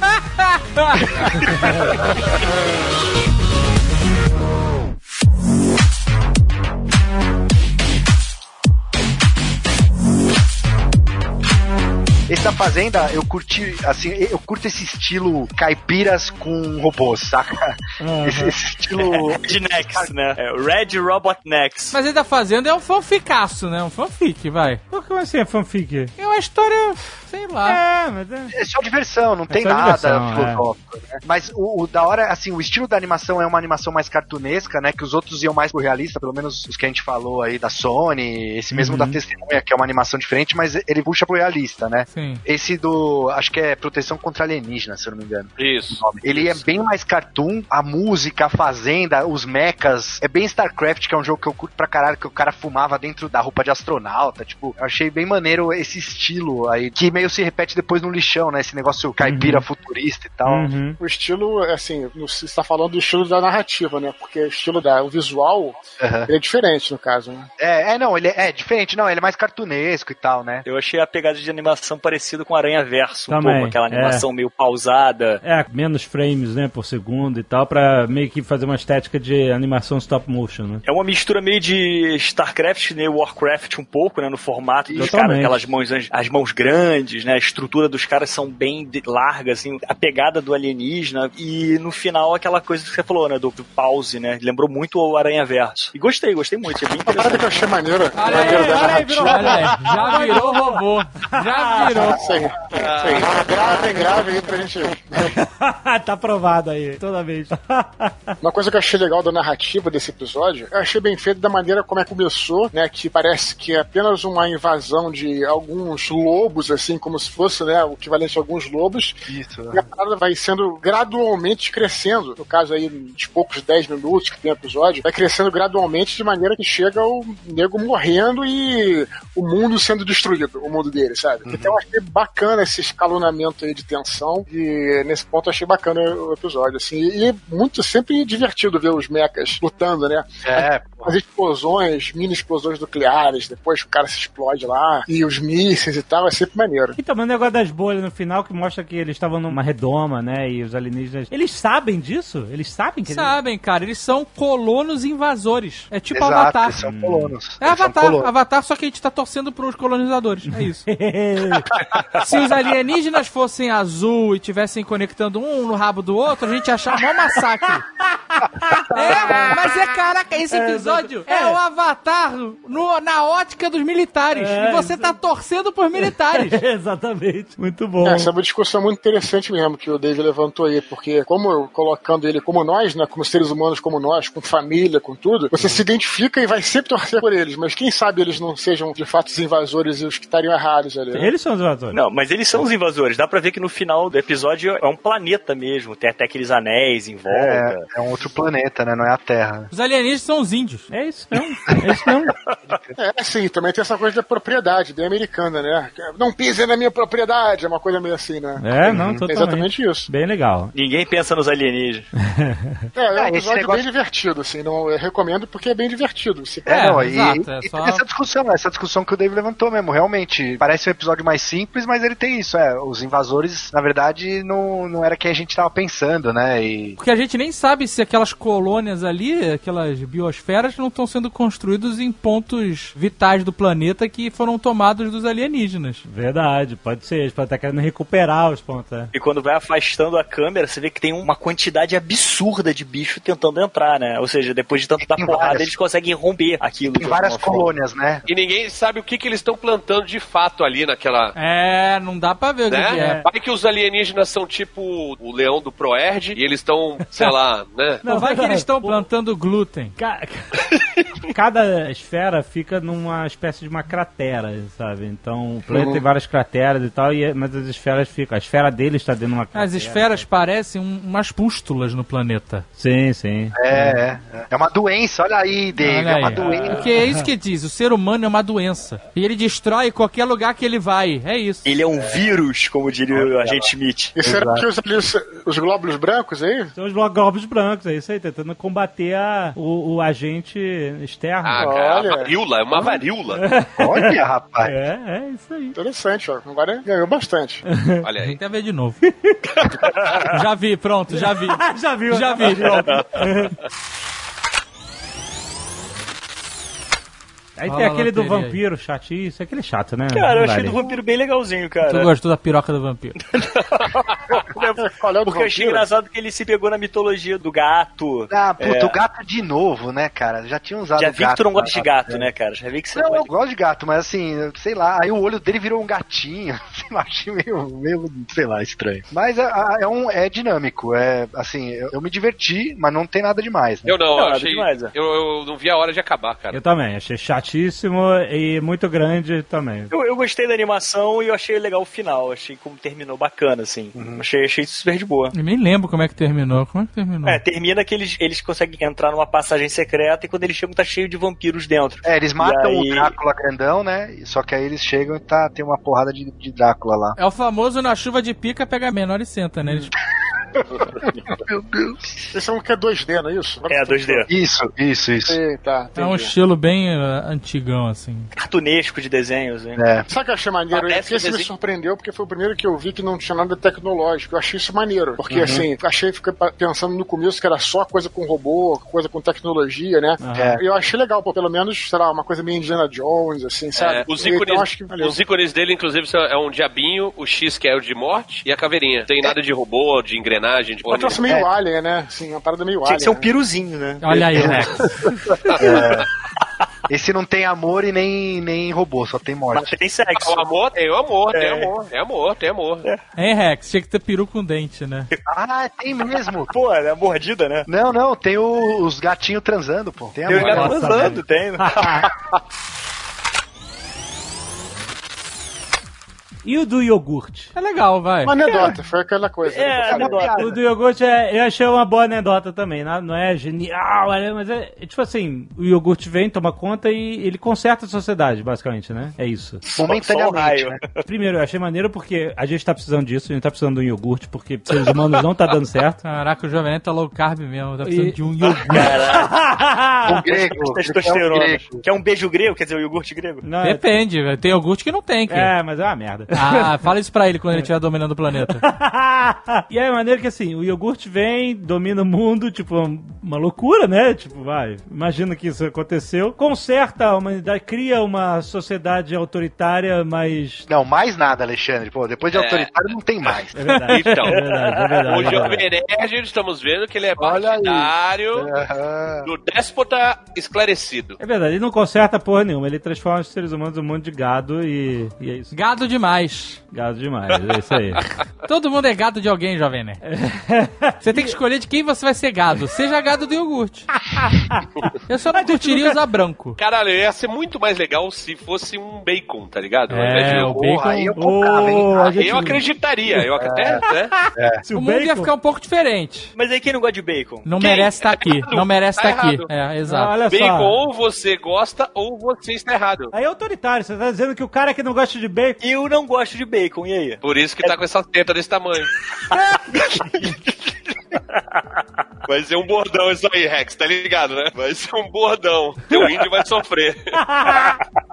Quando eu falei que consertou a sociedade, é porque parecia que tava tudo ótimo, mas não tava, né? Não Como é que você como sabe? consertou. Por que, que não tava Porque tudo tinha ótimo? gente, tinha gente protestando. Ah, sempre vai Os ter. hoje- Alexandre, na história mostra o seguinte: fala que eles primeiro intimidam os Estados Unidos. Eles falam assim: ou vocês dão o raio pra gente ou a gente vai pra China. Aí os caras aceitam e dão Chi- o raio pra eles. Aí eles não seguem um plano de governo, fode a América inteira, menos o raio. No final, a América, depois de todos os protestos, cedem pros caras. Então. Não existe mais. Eles se tornam uma sociedade perfeita. Então o protesto só teve por um período. Mas não é perfeita. Tem o nego tava se matando. O nego se mata. Não, isso acabou. Vê de novo. Teve esse protesto, teve essas guerras todas, essa que o iogurte venceu, e aí não teve mais nada. E aí, quando os caras consertaram a humanidade, eles foram embora. Então, peraí, peraí, peraí. Não teve mais nada porque todo mundo aprendeu a conviver com o iogurte. no Então, mas poder, assim, a questão ou- é, Ou quando- foram silenciados. Então- silenciados pelo iogurte. Calma, presta atenção. Você não vê o iogurte participando dos conflitos, das batalhas. São as pessoas que estão. Exatamente. É, o iogurte tá em Ohio tomando conta de Ohio. Sabe qual é? Sim, mas depois de falar na história, depois ele pegou o mundo inteiro. O mundo inteiro cedeu e não houveram mais conflitos. E aí, quando a sociedade evoluiu pra um cacete e todo mundo ficou sob o controle dos caras, eles foram embora. Não, a sociedade evoluiu pra um cacete e é patriarcal. Aí é patriarcal. Não, Aí é falocentrismo. falocentrismo. Tá meio mole. Caraca, tá abrindo coração pra gente aqui? Iogurte é mole, pô. Tá tomando shot de testosterona e falando que tá falo meio mole? Que isso? Quer conversar, cara? Vamos. Eu tô falando do iogurte mole, rapaz. Caraca, que o cara soltou ato falho. Não. Acabou de falar que também é bomba pra galera aqui, pro Brasil inteiro. Você não viu que no episódio o iogurte é só um pratinho com uma coisa assim, ó. Então, Rex, não tá conversando ninguém. Mas ah, trocando o iogurte pra uma coisa mais real, que a gente sabe que existe: alienígenas. Se os alienígenas chegassem aqui, vocês votariam pra entrega pra eles que eles sabem o que fazem? Não, não, vocês não se metem aqui porque aqui quem manda é a gente. Não, depende de como eles chegarem, né? Depende Se do eles chegarem- alienígena, né? A história se chama Ver a Batalha Final. Assista, década de 80, se terá essa A resposta. antiga, né? A que passava na Globo, Isso, pra SBT. isso. Pronto, já tá respondido a tua pergunta. Assista. Mas eles comiam o rato, né? Qual o problema? É engraçado que eu me levei a, pela narrativa que, assim, no início, quando o iogurte, quando entregam o governo ao iogurte, fala que teve protestos, né? Para as pessoas protestando, os lacto-intolerantes lá. e aí. E aí tem gente se matando da Bolsa de Valores e tal. E aí fala assim, 10 anos se passaram e a humanidade tá feliz, saudável e, rica. Mas aí é engraçado o seguinte, eu me levei a acreditar, ah, realmente então o iogurte consertou o mundo, mas Manipulado pela mídia. então, e se isso é só o Fake que eles... news. Exato. E, e se as pessoas que protestaram e tal foram dizimadas, entendeu? Só isso. E aí só sobraram as pessoas que simplesmente se tornaram o gado do iogurte. Passou um, botão de iogurte por cima deles, ao invés de tanto. É, é, então, é O ataque interessante. dos acho que- lactobacilos? Acho que tem mais aí do que eu vi a princípio. E aí, quando os iogurtes vão embora e deixa a humanidade sozinha, é meio que um foda-se vocês. Inclusive tem o Azagal ali, ó. O quê? Olhando pra cima? É. ah, tem o Azagal olhando o iogurte embora. Tem o Caio Gomes. tem o Caio Gomes? Aqui na esquerda. É o Azagal na esquerda. É verdade. O Azagal e o Azagal na Ah, é, tem o. Caio Gomes. É verdade. E aí, tipo assim, os iogurtes indo embora e, e aí a nave ainda destrói um satélite, é meio que mais mostrando um foda-se vocês se virem aí e tal. E aí você imagina, e aí? Peraí, eu quero A- perguntar uma coisa A pra você, humanidade Jovem Nerd. funcionaria sem Se um você... iogurte? Não, minha, na minha pergunta É é, mais, mais do que isso. Se você pudesse ir embora agora, foda-se, sair Embora? atropelando satélite. É. Mas pra onde? Se Não você fosse um iogurte e soubesse pra onde ir, pudesse deixar tudo isso aqui pra trás e ir embora. Olha essa pergunta aí, hein? É. Caraca, mas, mas é ontem ou hoje? Agora, agora, durante a gravação. Melhor, ir pra um lugar melhor? É, você é um iogurte, sabe que tem um lugar melhor. Eu iria até pra um lugar pior. Iria, Então tá certo, melhor. iogurte. Com a família. Queria até um lugar pior. Só pra me livrar da humanidade, cara. então tá certo, iogurte. Tá, tá certo, tá certo. Vem iogurte, né? Sabe pra onde eles foram? Pra Via Láctea. Cadê você, Eduardo? Essa piada não, não, não procede. Foi boa. Nós já, estamos, Não, não. nós já estamos na Via Láctea. Como é que o cara vai pra Via Láctea? Não, piada aí Não, não, não, não vem. cientificamente desaprovada essa piada. Não vem, não queria, nem queria teorizar. Você tá 1 a 0 piada tem que ter uma Acuradamente. consistência científica mínima, pelo amor. A consistência da piada é a risada. Só quem é ignorante que ri. Aí eu, eu Não, ô, Dudu, ele foi. A gente, quando olha pro céu, a gente. A Via Láctea tem esse nome porque a gente, né, os, os Estamos discutindo viam cientificamente uma a, piada. a mancha É esse nível da ga- nossa galáxia no céu. A que ponto chegamos? Fala, fala. E agora com vocês, piada em debate. Fala. Ah, exato. Deixa rolar. Para além da fenda de Áquila. Esse o da Fenda ele é do mesmo autor do Zima Blue. Ah, Alastair Reynolds. Isso é incrível, a animação é bem alien. Eu, eu falei que era boa? Cara, É falamos que não? Qual é esse que vocês estão falando? Fenda de Áquila. É o da loira, Rex. Ah, da loura, com certeza. referência. Parece alien. Falou da loura, foi rápido. Não, não parece ali não. Parece um filme chamado Enigma do Horizonte. Isso que eu ia falar. Lembra muito mais a pegada do Enigma do Horizonte. A vibe do começo é esses cargueiros espaciais. É, que é, é uma parada do alien, né? Eles são um- uma nave industrial, né? Não associo tanto com Alien isso não, cara. Já vi em tantos lugares. Sei lá. Desculpa, essa é minha referência. Não, não, eu também, eu também acho que é bem alien, sim. Mas assim, esse é um cenário, episódio que dá pra discutir bem o que, que tá acontecendo ali. É, sim. E esse é um que, assim, teve uma hora, logo no começo, assim, você vê na thumb do Netflix, parecia que era ator real, né? Eu achei Sim, que era live é. action pela thumb. Aham. E aí Mas- você entra e tem uns momentos que ele realmente é muito impressionante. Tem uma pegada ali, eu achei o cara um pouco parecido com o Hugh Jackman. Assim, É, só que mais gordo, né? Sim, É. mais gordo. É, E, né? inclusive, Roxo, sim. Que o Alexandre falou da nudez desnecessária, por exemplo, nesse caso, que tem aquela Totalmente necessário. tem a cena de sexo, é tipo, não, mas é assim, eu acho que é assim, cara, a gente é tão fodão na animação que a gente vai fazer uma cena de sexo aqui ultra realista que realmente impressiona, né? A, a pele, o suor, a textura. É Não, mas bem- eu achei que combinou com a narrativa também, cara, nesse combina caso. com a Não, narrativa. aquele Não, mas, assim, combina com a narrativa, assim. mas acho que ele também eles fizeram pra demonstrar a capacidade do estúdio, assim, de produzir esse tipo de, esse nível de animação. Né? Acho que todos fizeram nesse sentido, assim, tipo, se eu como se fosse um quase tá que um melhor- o portfólio melhor, deles, né? Com certeza, acho que sim. Mas essa cena aí tu gostou, tu aprovou, Jovem Nerd. Não, eu acho que ela tem a ver com o contexto da história. Então vocês sacaram, né? Quando a parada é mais pro fetiche, pro negócio, o Jovem Nerd não aprova. Se é casalzinho, amorzinho, aí ele curte. É isso. Se gente. tem Spring Love, ele gosta. é que pariu. O que, que é Spring Love? Spring Love, cara. Não sei É alguma que é também. perversão? Amor de primavera, romântico. Ah, tá. Eu achei que era alguma loucura sua aí. Não, não, romancinho. Mas realmente é uma das animações mais realistas, né? Que já foram feitas, cara, né? É. Olha, se você vê ela e depois vê aquele filme do Final Fantasy que foi pro cinema lá, Nossa. você vai chorar. Ah, mas tem uns 15 anos aquele filme já também. É, não, leva em consideração. Tem muito mais de cara, não vou te enganar não. Tu tá bem mais velho que isso. Interessante que, como era de um episódiozinho de um curta, né, de 15 minutos, pô, legal, de repente os caras tiveram mais tempo, né, e mais capacidade do que se fosse fazer em duas horas, uma hora, né. Acho que eles se concentraram bastante aí, né. Final Fantasy de 2001, tem exatamente 15 anos. O que eu gosto Pô, desse né? episódio, que eu acho bem legal, foi tipo assim, ele te dá várias narrativas diferentes e você não consegue entender o, o que tá acontecendo ou até onde ela tem uma influência na cabeça do personagem principal. Porque tem aquela cena que ele tenta acordar a amiga e a amiga fica o tempo. A navegadora, né? E a navegadora fica o tempo inteiro, não, não é ela, a gente tá em outro lugar, porque a gente não sabe o que ela tá vendo. E aí, quando ela ataca a loura, né, que ela corta o pescoço, a loura vai dar um. Assim, uma ilusão. Que parece ser tudo uma ilusão, né? Ela dá tipo uma injeção no peito da, da menina garota chapa, né? Ela desmaia. Aham. E aí, naquelas voltas de realidade, você vê que a cápsula dela tá aberta, ela tá como se fosse meio que cadavérica ali, e o amigo do lado tá totalmente esqueleto já. Então dá pra entender que talvez ela tenha acordado junto com ele, talvez a ilusão da criatura não, não afete dois ao mesmo tempo, então por isso que ela fica se questionando, e ela acabou matando a garota ali. Mas eu não entendi onde eles estão. Qual é a parada? Pra onde ele foi parar? Gente for levar em conta e e sulgar a ideia do Enigma do Horizonte, o Enigma do Horizonte, o cara já abriu um portal pro inferno, né? Meio que assim, né? A nave fazia isso. Se você for levar pelo lado Cthulhu, que aí tem tudo a ver, porque de fato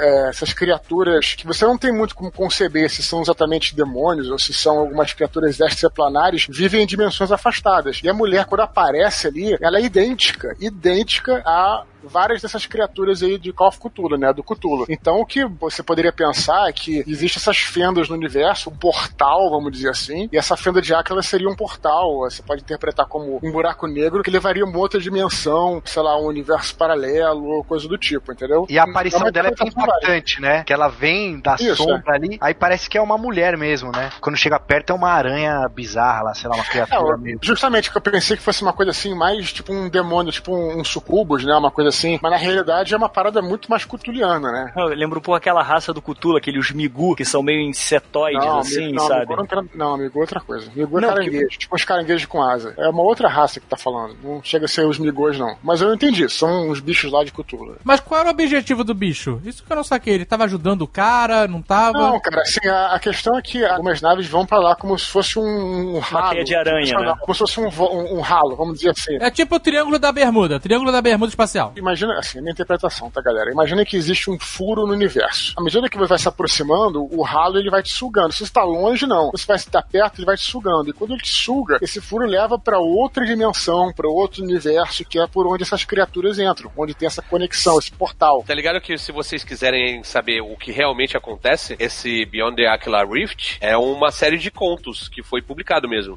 Ah, é? Ah, legal. É, tem acho que 18 livros, inclusive. Caraca. Eu sei Porque que tem vários contos deve- que são gratuitos na internet, tipo, não só o do Aquila, né, que o Tucano falou, mas eu sei que tem outros aí também dessa série que tem na internet os contos pra você ler, né? Deve ter toda uma mitologia nessa parada, né? É, porque o que ficou meio que mostrando ali, pelo que deu a entender, é que, tipo assim, parece uma teia de aranha. Então parece É. que, tipo assim, parece que alguma dessas naves, no final, são pegas por uma criatura que precisa se alimentar. Mas ela não tá alimentando. É, é por- exato, porque Não, assim, a gente não sabe como funciona a alimentação dela, porque o cara, quando ele tem aquela noção de realidade, você vê que o cara tá no, osso, praticamente, todo desnutrido, sabe? Aham. E a mulher fala, poxa, eu já perdi muitos como você, então você também não sabe se é uma coisa ela tá sozinha, que é uma companhia, e vai puxando a pessoa até a pessoa morrer, sabe? Não, não, dá pra entender o- É, a pode ser construção isso. ali. Se for levar pro lado do Cthulhu, tu não tem que entender mesmo. Ah. Entendeu? Porque um tipo de, de, porra, de modificação ou de alimento que tem que não. Cara, não, não tem que entender nada, entendeu? É, não dá pra se conceber. Não dá pra entender se ela realmente atrai isso que o Rex falou de ela se sentir sozinha, sei lá, alguma coisa assim, e ela precisa disso, ou se os caras realmente caem ali por, sem querer e ela meio que consola os caras até eles morrerem, porque eles vão É, morrer. eu entendi isso É. aí também. E aí ela é tipo um- uma Matrix, entre aspas, né? Mas não, não que ela precise. Nem entre aspas, não. Ela, é- ela cria uma Matrix, né, pros caras ali. Só que eu não sei, por exemplo, uma coisa que eu não entendi. Será que é só na mente do cara ou ele realmente transou? A hora que ele tava transando com a loira, ele tava transando com o monstro, com a criatura. É, você pode também interpretar como energia sexual, não exatamente sexual, mas algum tipo de energia que você desprende ali, também pode ser, sei lá, se você for considerar que ela se alimenta de alguma coisa. Ele pode até não ter feito sexo com ela mesmo, mas assim, o sonho de ter feito pode É. ter despertado algum tipo de energia, sei lá, porra, que, né, pode...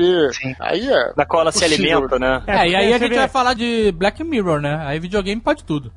Ah, Porque assim, ela não come ele, né? Tipo, ela não é a carne que alimenta ela, né? É. E o cara não tava conectado na Matrix, que, tipo o Neo tava com. E- Mas é, ela tem poderes Isso, mentais ela- ou psionicos, porque ela, ela consegue, ela sabe que essa loura é importante pra ele de alguma então, forma. é porque isso tá acontecendo na mente dele, não num computador. nem Exato, nada. Isso exato. tá na mente, ela tá dentro da mente dele, né? Ela tem um poder psíquico. me lembrou um pouco o Interestelar nesse sentido, assim, os caras estavam na velocidade da luz e tal, a hora que parou ali, tipo, a carga deles já não vale mais, porque o, o cara que queria vender já morreu, porque passou essa questão temporal de viagem no espaço, né? É, a viagem no espaço mais realista, digamos assim, né? Que leva em consideração a relatividade e tudo mais. É muito angustiante esse negócio, né? O cara, pô, fez um errinho aqui, pum, acabou. Tudo É, que ele conhecia tudo. morreu. eu entendi bem isso mesmo, assim, de o cara tá perdidaço no tempo e espaço Uhum. e, o, e o bicho quis amenizar o, o- o É. sofrimento, porque o cara não tinha mais pra onde ir, né? É, mas assim, eu acho que existe alguma parada de alimentação aí, porque senão era simplesmente deixar morrer ou matar ou qualquer coisa assim, né? Ah, talvez ela se alimente da- dessa sinapse do cara, né, da mente do cara. É, exatamente, é, exatamente. E dá pra entender pelo diálogo dela que ela sofre com isso, né? Porque ela fala, não, porque você não é o primeiro, eu vou te mostrar, você quer ver? Tá bom, se uma hora você vai ter que ver mesmo, então de- deve ser uma hora que o cara já tá tão fraco, talvez a mente dele já não funcione pra aceitar aquilo, mas ela fala que tem um sentimento pelas pessoas e tudo mais, que ela acaba perdendo sempre eles. É a versão do Dona Baratinha do espaço. Quem quer casar com uma Dona O problema, Baratinha? o problema é que vocês não conseguem ver humanidade naquela criatura medonha. É isso que eu ia falar. Tamo junto nessa. Vocês estão julgando pela aparência. Os alienígenas lá da floresta, lá do- da família Redneck, eram os inimigos. Agora essa aranhona bizarra aí é inimiga. Só porque ela é feia. Tá certo, Azaghal. É, não, ela consola os, os- os viajantes perdidos, sabe? É. Exato, e se ela for simplesmente boa, ela tá tentando ajudar o cara que tá nessa merda. Ela não tem que tirar ele de lá, não tem como alimentar ele porque o iogurte foi embora. E- então ela tá ali tentando manter o cara são. Ele entendeu? Ela blindou, tentou blindar a mente do cara pra ele não sofrer aquele inferno que ele tá. Não, mas se ele tava É dormindo, isso. por que acordar o cara e ficar brincando Você não com a sabe se ele tava dormindo. Você, é é a ilusão só que tá rolando ali. Ela não quer matar o cara. A câmera dele desarmou e ele tem que ficar vivo. Ele não pode voltar a dormir. E ela tá tentando manter ele vivo. Com esperança, entendeu? Mas não tem como. A esperança acabou. Mas ela tá tentando. É bondade, simplesmente bondade de um monstro horroroso. Não pode? Por que ela não fez o mesmo com a mulher lá? Que a mulher talvez tenha morrido. Ou talvez a mulher tenha morrido antes. A gente não sabe o. o- Tem uma explicação aí, Dudu. Eu acho que a mulher não estava morta, mas eu acho que algumas pessoas devem ser mais suscetíveis. É por isso que ela acaba matando ela. Porque se você repara o episódio, quando ela ataca a criatura, né, a loura, a loura revida. E quando ela você mostra aquela forma de aranha, você vê que ela tem vários braços. Então, tipo assim, talvez ela também tenha forma de se defender, como veneno e coisa e tal. E aí, quando mostra a primeira noção de realidade dele, as únicas cápsulas que estão abertas é a dele e a da garota. O do amigo deles tá em caveira já. Sabe-se lá se ele morreu na viagem ou, ou ela usou o cara também. Gente, não revi... ela não revida, ela bota ela pra dormir só. Não, mas ela não é botar pra dormir. Eu acho que ela está. Ela matou ela. Ela não, tipo, corta a cabeça dela fora. Ela simplesmente dá um. Não, ela dá uma injeção, mas a injeção. Não é isso, isso é botar pra dormir. É isso que chama, anestesia que chama. A injeção pode ser um veneno de um dos tentáculos dela, entendeu? É isso que eu tô querendo dizer. Porque o cara viu como uma injeção. Talvez ela tenha matado, porque talvez Maluco. ela não fosse suscetível. Olha o estado do cara, brother. Olha o estado do cara. Tu acha que aquela garota ia estar como? Na, ia estar na colherinha também. Tu acha que ela ia ter alguma chance contra a aranha? Agora a pergunta que vem: e se fossem vocês, o que vocês estariam vendo? Larguei e saí correndo. Eu nem quero saber o que, que você estaria vendo. Nem eu, mano. Realmente. Alguma coisa mole cheia de testosterona, com certeza, né?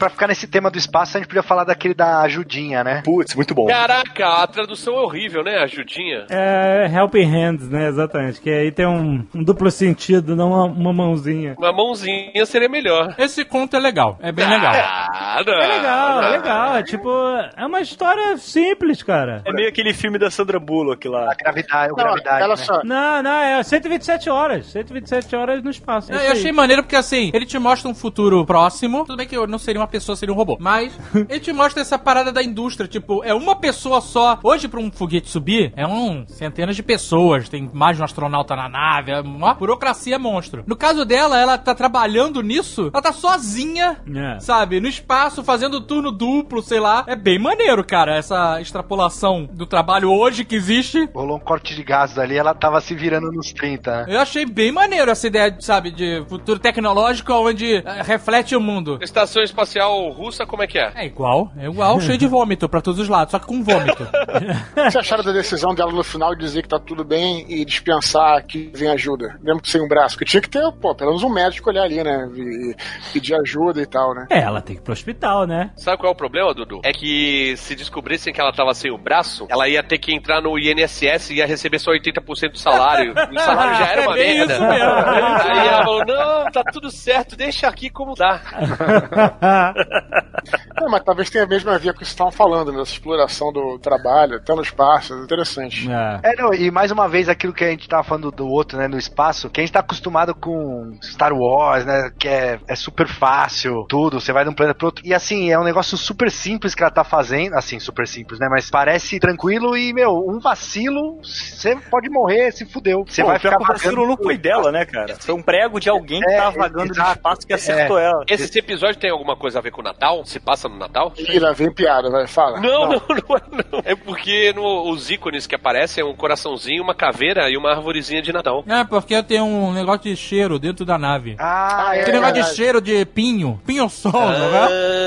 No Ah, retrovisor da nave. Nos Estados Unidos os caras usam direto esse negócio nos carros, né? Essa, Caralho. essa arvorezinha, esse pinho. Mas o do lobisomem? Mas eu gostei, eu gostei. O do lobisomem eu achei irado, irado, a ideia de pegar essa mitologia e tra trazer pro exército, trazer pras forças armadas. Achei bem foda. No começo eu não tava entendendo se era um super soldado, uma parada meio, sabe, soldado universal. Mas mostra o thumbnail, o lobisomem, pô. Mostra? Mostra, eu também nem é um lobisomem. O nome é Metamorfo e tem um lobisomem, pô. Eu não fico lendo Ele deve tomar... ter ido de um pro outro, né? Sem É, eu ver. não vi o nome nem o thumbnail. No começo do episódio ele tá descalço, né? Ele tá andando descalço, assim, no... Pois é. os dois, né? isso. Agora tem uma parada que é meio bizarra no final, que é assim: ele chega pro exército e fala: Chega dessa porra, vocês não, não, não, não reconhecem a gente, não dão valor pra gente. Aqui, ó, vou tirar meu dog tag e jogar fora. Ele faz isso, né? Aí ele vai, pega o corpo do amigo dele, enterra e bota o dog tag. Ele não tinha acabado de falar que não ligava pra mais nada? Esse aí não é dog tag, é wolf tag. Mas eu fiquei imaginando, não que eu queira mais episódios disso, mas eu fiquei imaginando. Olha lá. Tadinha aí. Queria ver mais sobre esse universo. Não quero, não quero. Mas eu fiquei imaginando que se tem lobisomem, pode ter vampiro, pode ter outras criaturas que estão na sociedade. É, ou tem um pode jogo não ter já. também. Mas eu achei bem legal esse episódio, assim, nesse sentido. Não, e a luta dos, dos lobisomens é visceral, É né? Ela brutal, é, maluco. É muito legal, cara. porra. Eu até fiquei bolado, assim, tudo bem, até que quem joga RPG e tal, tudo bem, o cara sobreviveu, mas eu até, assim, eu achei um pouquinho exagerado o cara não ter ficado com pelo menos nenhuma cicatriz ali. Eu, eu sei que o lobisomem regenera, mas pra história seria maneiro ele pelo menos perder uma orelha pra sempre, entendeu? Ficar com o braço fudido por mais algum tempo. Tudo bem, Então, só uma crítica orelha- boba. Uma das orelhas dele parecia que tava sem mesmo, Isso, tava bem isso. vermelha e tal. Não, É, mas depois, mas no dia seguinte ele já tá melhor. entendeu? Ah, tá, entendi. Eu, eu achei isso. Agora, eu achei legal, até arranhou ali um pouquinho com a questão do preconceito, né? Um pouco do. Pois do- é, do- bem legal, Das interessante. criaturas e tal. É legal. Se não se aprofundou muito, também não precisava, pra não ficar também muito batendo naquilo, já, já deu o recado, assim, né? E eu achei maneiro, cara. Achei bem maneiro, sim. Eu tô te falando, eu- quem jogava Lobisomem Apocalipse, porra, ficar doido com o episódio. Não, o que eu acho maneiro é que mostra que, tipo assim, é, é uma coisa que faz parte do mundo. Não é só empregado pelo exército, né? No caso, pegamos um grupo de lobisomens e alistamos eles. Não, dá pra entender que, tipo assim, existia no mundo inteiro criaturas assim, sobrenaturais. Tanto que é o que mostra na história, não, né? Não, É- não, não, não, ao contrário, ao contrário, ao contrário. Inclusive, eles falaram que só os americanos tinham, e o conflito do episódio fala, pô, peraí, será que os caras do Afeganistão também têm lobisomem? Que história é essa? Eu nunca soube disso. Não, não, não. O que eles falam é, eles usam no exército. Aí eles questionam, pô, eles estão usando essas criaturas também, porque Ah, até onde a gente sabe, Eu- eu só a gente usa no exército. Esse episódio é um spin-off de um filme do Michael J. Fox, né? É o Garoto do Futuro. Isso aí. Tem Wolf. Que veio daquele videogame. Jogava basquete pra caralho, né? Porra, e fazia uma dancinha de lobisomem, lembra? e o pai dele parecia um Ursinho Gummy, fofinho, gordinho. É, mas eu gostei sim, cara. Achei E a transformação deles é luta- bem maneira, né? A pele saindo assim. E tem uma parada também que é bem RPG, cara, que é, primeiro o lobisomem se transforma e o outro, ele fica um tempo assim, meio híbrido, né? Porque o cara já tá, e ele não tem tempo de virar, assim, então dá a entender que ele deveria estar se preparando antes, né? Até esse detalhezinho eu achei maneiro, assim. Acho que é o próprio soldado americano que para no meio. Isso, isso. É, é, Uma é. parada que é maneira também nesse episódio são como eles usam as habilidades de lobisomem sem ser a transformação total. Por exemplo, quando o cara quer enxergar, é o olho que muda só. Sim, sim, legal, é. Aí os dentes, na hora que o cara tá meio que grunhindo pro cara, que vai crescendo, Então, assim, eles conseguem ter essa transformação parcial, né? De usar E as ele fareja habilidades. também, né? Ele fareja na forma humana também. E tem aquele outro episódio da mulher lá, Luck 13. Que é, legal, mas é isso, né? Nada demais, né? Não, nada demais, é só um episódio de, de pilotos. Pra mim é vale a animação maneira. A animação é, É. muito foda. Porque, Mas porra, é, tem umas horas desse Luck 13 que parece que é filme, maluco. É muito bem feito. Ah, uma coisa que eu meio que entendi, né? Mas assim, eu interpretei que a nave, meio que ela era meio filho da puta, matava mesmo a- as pessoas, tipo, matava não, cagava as missões até que ela achou alguém que gostasse dela, dela como nave, assim. E a aí nave ela, tem sentimentos. ela tinha um sentimento. E aí, como ela É meio que criou esse bound aí com a moça, tipo, aí ela começou a funcionar direito. Eu achei que faltou o Zagalo nesse, nesse episódio. Ai, meu Deus. Alguém entendeu Fish Night? Não. Ah, não, cara. É só drogas, né? É, Só droga, é. ácido Ah, esse com certeza é o mais chato de todos. É droga, drogas. Esse é droga, é. Eu tenho uma interpretação. Diga lá. Posso falar? Pode. Vocês vão ficar chateados comigo. Por favor. Eu lendo o livro aí do, da biografia do Paulo Coelho, ele uma vez estava no deserto, lá né, americano, e ele se perdeu e tinha um botão pra você apertar, não sei se o Dave vai lembrar isso também leu, um botão pra ele apertar pra, aí você aperta, você vai tomar uma multa e vem os caras te resgatar, porque se você realmente ficar perdido no deserto, você morre, você morre mesmo, assim, isso é uma realidade. Então, porra, será que os caras morreram sufocados naquele carro? Eu fui pensando nisso às vezes, né? E aí aquele delírio deles antes de morrer, pode ser isso, né? Porque o cara fala antes lá, ah, mas isso aqui era uma região que era tudo água e tudo água e tal, então não sei, talvez seja uma interpretação aí válida, né? Eu acho que foi só droga mesmo. É, aquela cena que aparece as criaturas é maneira. Mas é bem... onde é que tá? Você falou em droga. Desculpa, Marcela. Mas qual é a conexão disso que tem a, a realidade? Porque eles não pegam, não fumam nada tal. e morrer. E mo- e- Não, não dos Hã? personagens, Eduardo. O Ele tá autor. que-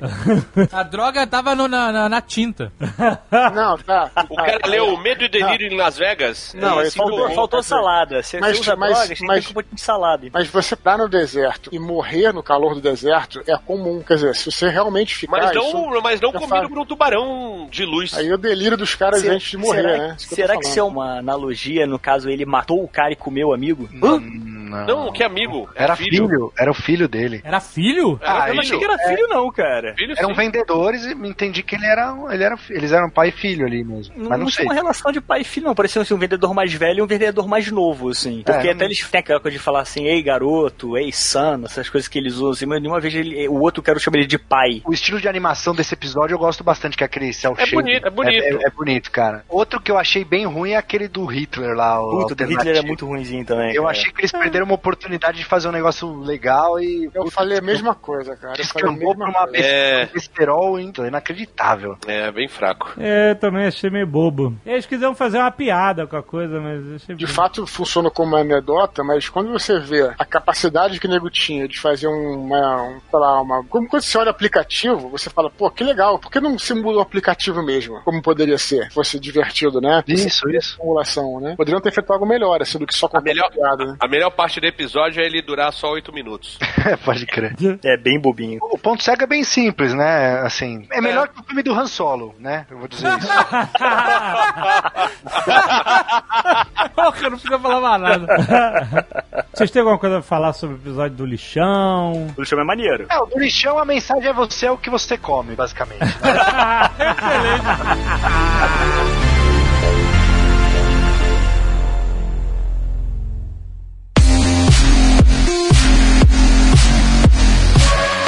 O da raposa, boa caçada. Ah, esse é, é excelente. Eu também achei. Esse cara. é, Esse é muito bom. steampunk. Steampunk. Não, escalonou rápido. Foi surpreendente, né? É, você tava naquela China antiga, né? Samurai, então de repente a parada vira um steampunk irado. Eu achei muito maneiro. Irado, muito bom. É, e essa raposa, que é a raposa de nove caudas que o Rex falou no começo, ela é uma lenda lá que tem no Japão, na China e tal, né? É meio uma sereia, né? Ela transforma em mulher, seduz os homens e tal. E aí eles levam isso pra animação. E, putz, com mistura com steampunk e música oriental, é, eu achei fantástico, cara. Achei É muito bom mesmo. Eu não gostei, não. Eu achei maluco, mega zoado, não entendi nada.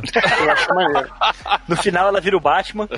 Logo no começo tem dois plot twists que eu achei maneiro, que é primeiro o cara vai... Ele fala que é matador de, de espírito, né? Mas ele vai enfrentar a mulher, aí você fala, puta, peraí, o cara vai matar a mulher, que mulher é essa? Como é que o cara... Aí, aí beleza, ele mostra que é uma criatura. Ah, entendi, beleza. Então mata mesmo. Aí depois mostra que a criatura é boa. Aí não, não mata não, entendeu? Tipo, então achei isso maneiro, assim, esse- essa sucessão de plot twists bem no É, início, né? Porque ele mata ela bem na hora que ela tá falando com a filha, né? Então você Aham. entendeu que ela, ela não era tão ruim, mas o cara não quis nem saber, matou, né? Não tinha o negócio dela, porque ela tava prisioneira no corpo. Ela não podia ser a raposa. Ela virou uma escrava sexual. Ela virou uma escrava sexual. O que dá a entender é que as, as criaturas elas estão ligadas com a magia e a inocência do mundo. No momento que as pessoas começaram a dedicar atenção à máquina, o misticismo deixou de existir, a magia deixou de existir. Então, tipo assim, foi o que ela explica. Com o surgimento da tecnologia, a, a magia deixou de funcionar. E é daí que ela puxa o poder dela. Então ela deixou de começar a se transformar em animal e começou a se tornar mais humano. O cara consegue dar uma, uma solução tecnológica pra ela. E ele fala que ele é tipo um warmonger, né? Tipo assim, ele é tipo um feiticeiro. Ele, é, ele consegue transformar tecnologia e magia. Quem jogou aquele jogo de Mage The Ascension, né? É um jogo de RPG baseado no, tipo no. Quem conheceu a, a feiticeira? Feiticeira? Não, não é magia, é tecnologia. Ah,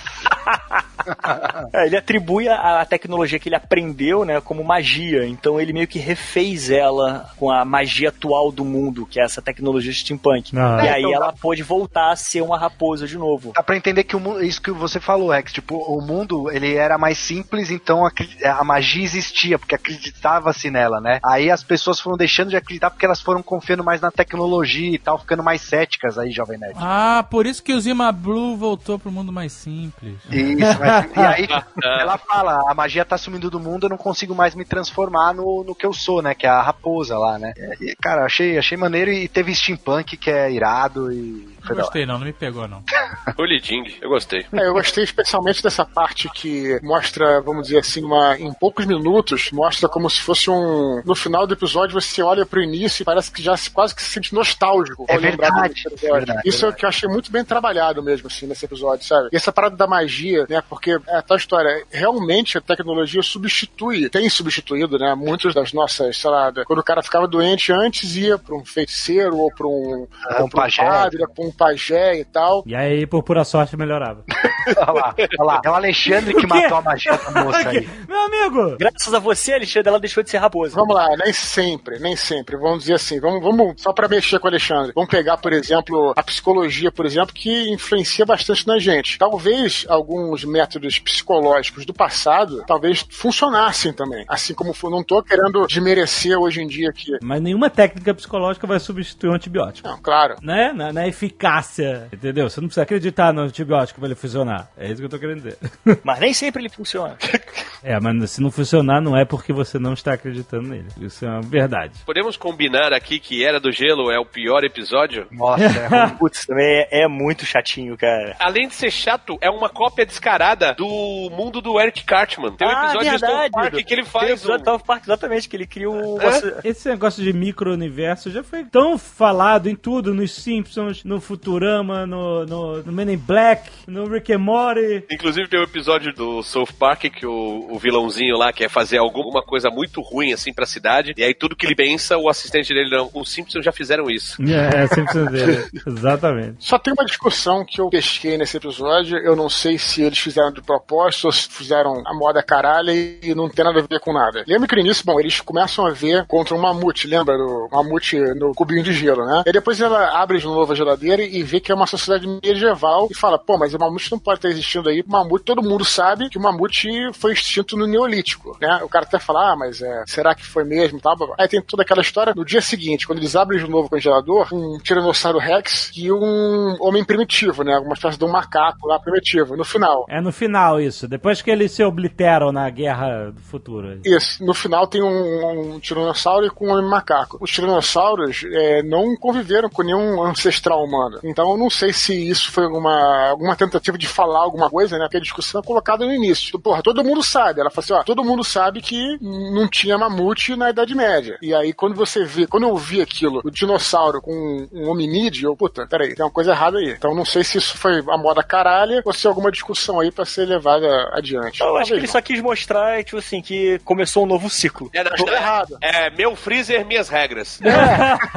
Eu, eu acho que esse episódio não vai nem essa discussão toda, cara. Me desculpa. É, fraco demais. É, só temos o Topper Grace e vamos fazer um episódio com ele. É isso. E eles enterram o Money. Esse episódio é muito fraco, Deus me livre. Perdemos tempo demais.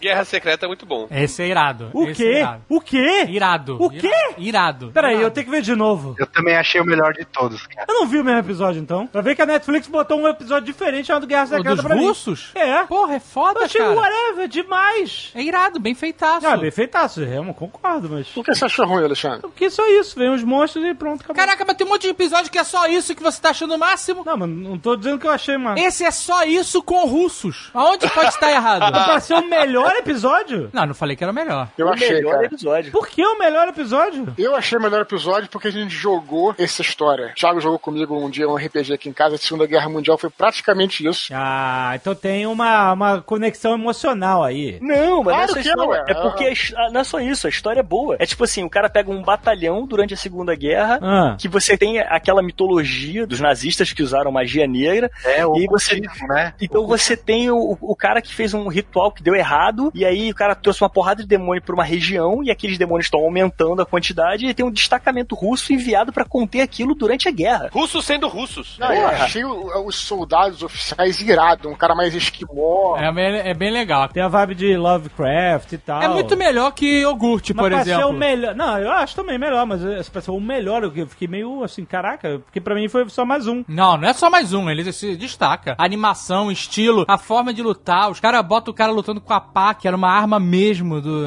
Ah. Eles usavam a pá mesmo como arma, sabe? O general armando a defesa ali, ó, Sim, você não, vai ali. Pô, é bem maneiro, cara. Você jogou um monte de jogo de Segunda Guerra de militar, como é que tu não, vai eu achei gostar maneiro, disso? mas quando vocês falam que é o melhor, eu fiquei meio tipo, caraca, what? Como assim o melhor? Pra mim eu vi, ah, ok, tá visto, mais um. Não pode mais ter opinião Então, agora. Não pode, pro Jovem Nerd não pode. Não, mas é Então porque. vamos usar essa sua resposta pra dizer Ah. qual foi que você achou melhor. Ele ouviu Guerra Secreta e achou que ia ter o Beyonder, ia ter. Aí ficou.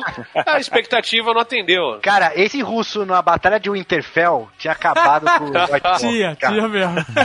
tinha resolvido o problema com aqueles seis russos só. É, tinha, Não, tinha mesmo. Esse episódio é muito melhor do que a da Raposa Cyberpunk. Ah, melhor. Muito melhor. Melhor, é melhor. Não, não é muito melhor. Não, muito melhor. É Não. muito melhor. Não, a da Raposa Cyberpunk é uma merda, cara. Não, não é, não Dele É é. ruim demais, não faz sentido nenhum, Sabe cara. o que, é? Que você é um tronco, você não tem sensibilidade.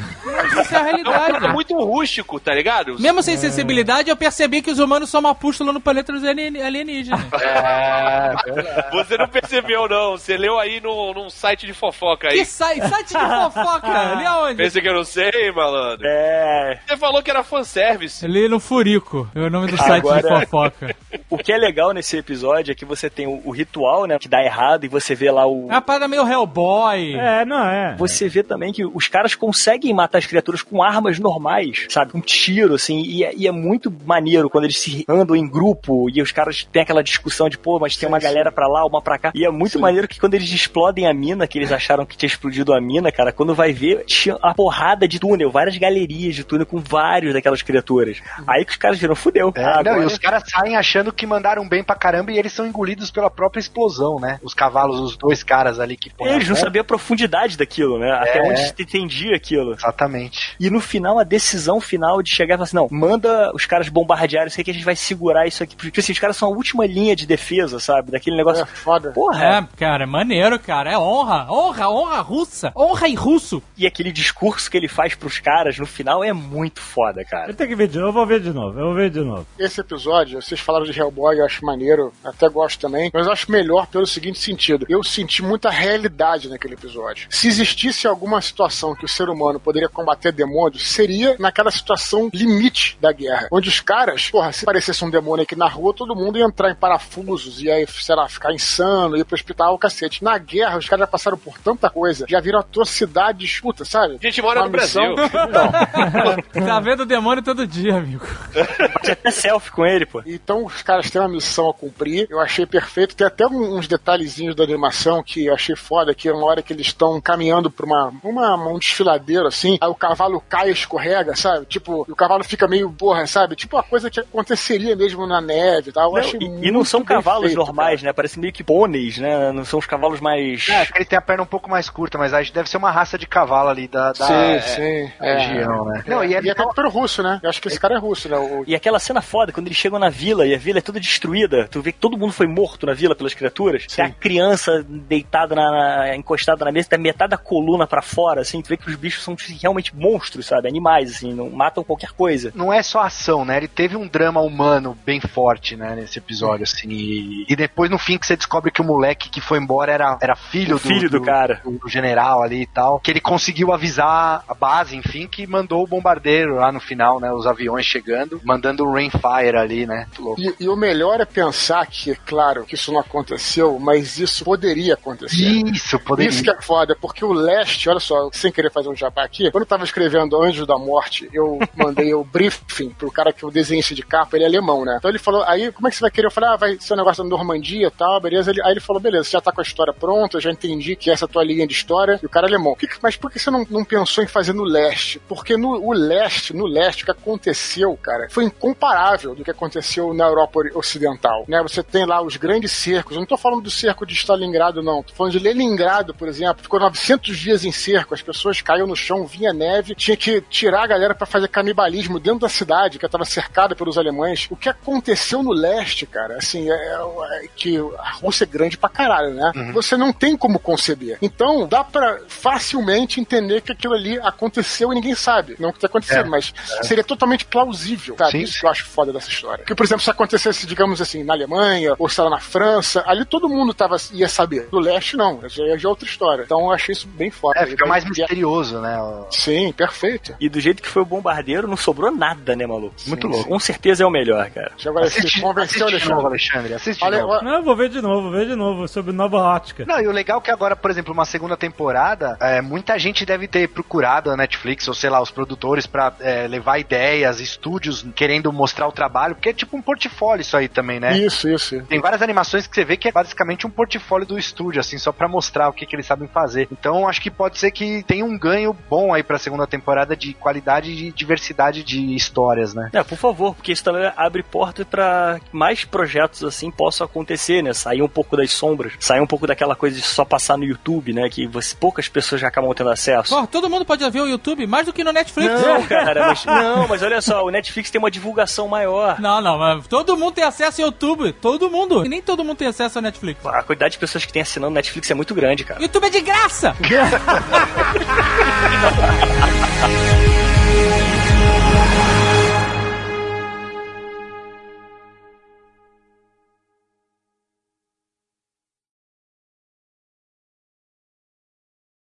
Ninguém falou nada dos ícones, né? Que aparecem antes de cada em cada Ah, é bem legal, né? Bem Isso é legal. Interessante. uma- aquela Isso é maquininha bacana. caça-níquel, né? E me lembrou um pouco a abertura do Black Mirror. É porque é igual, é mesmo som, mesmo tudo. É, é. Por isso que te lembrou. Totalmente Black Mirror. Este Nerdcast foi editado por Radiofobia, podcast e multimídia.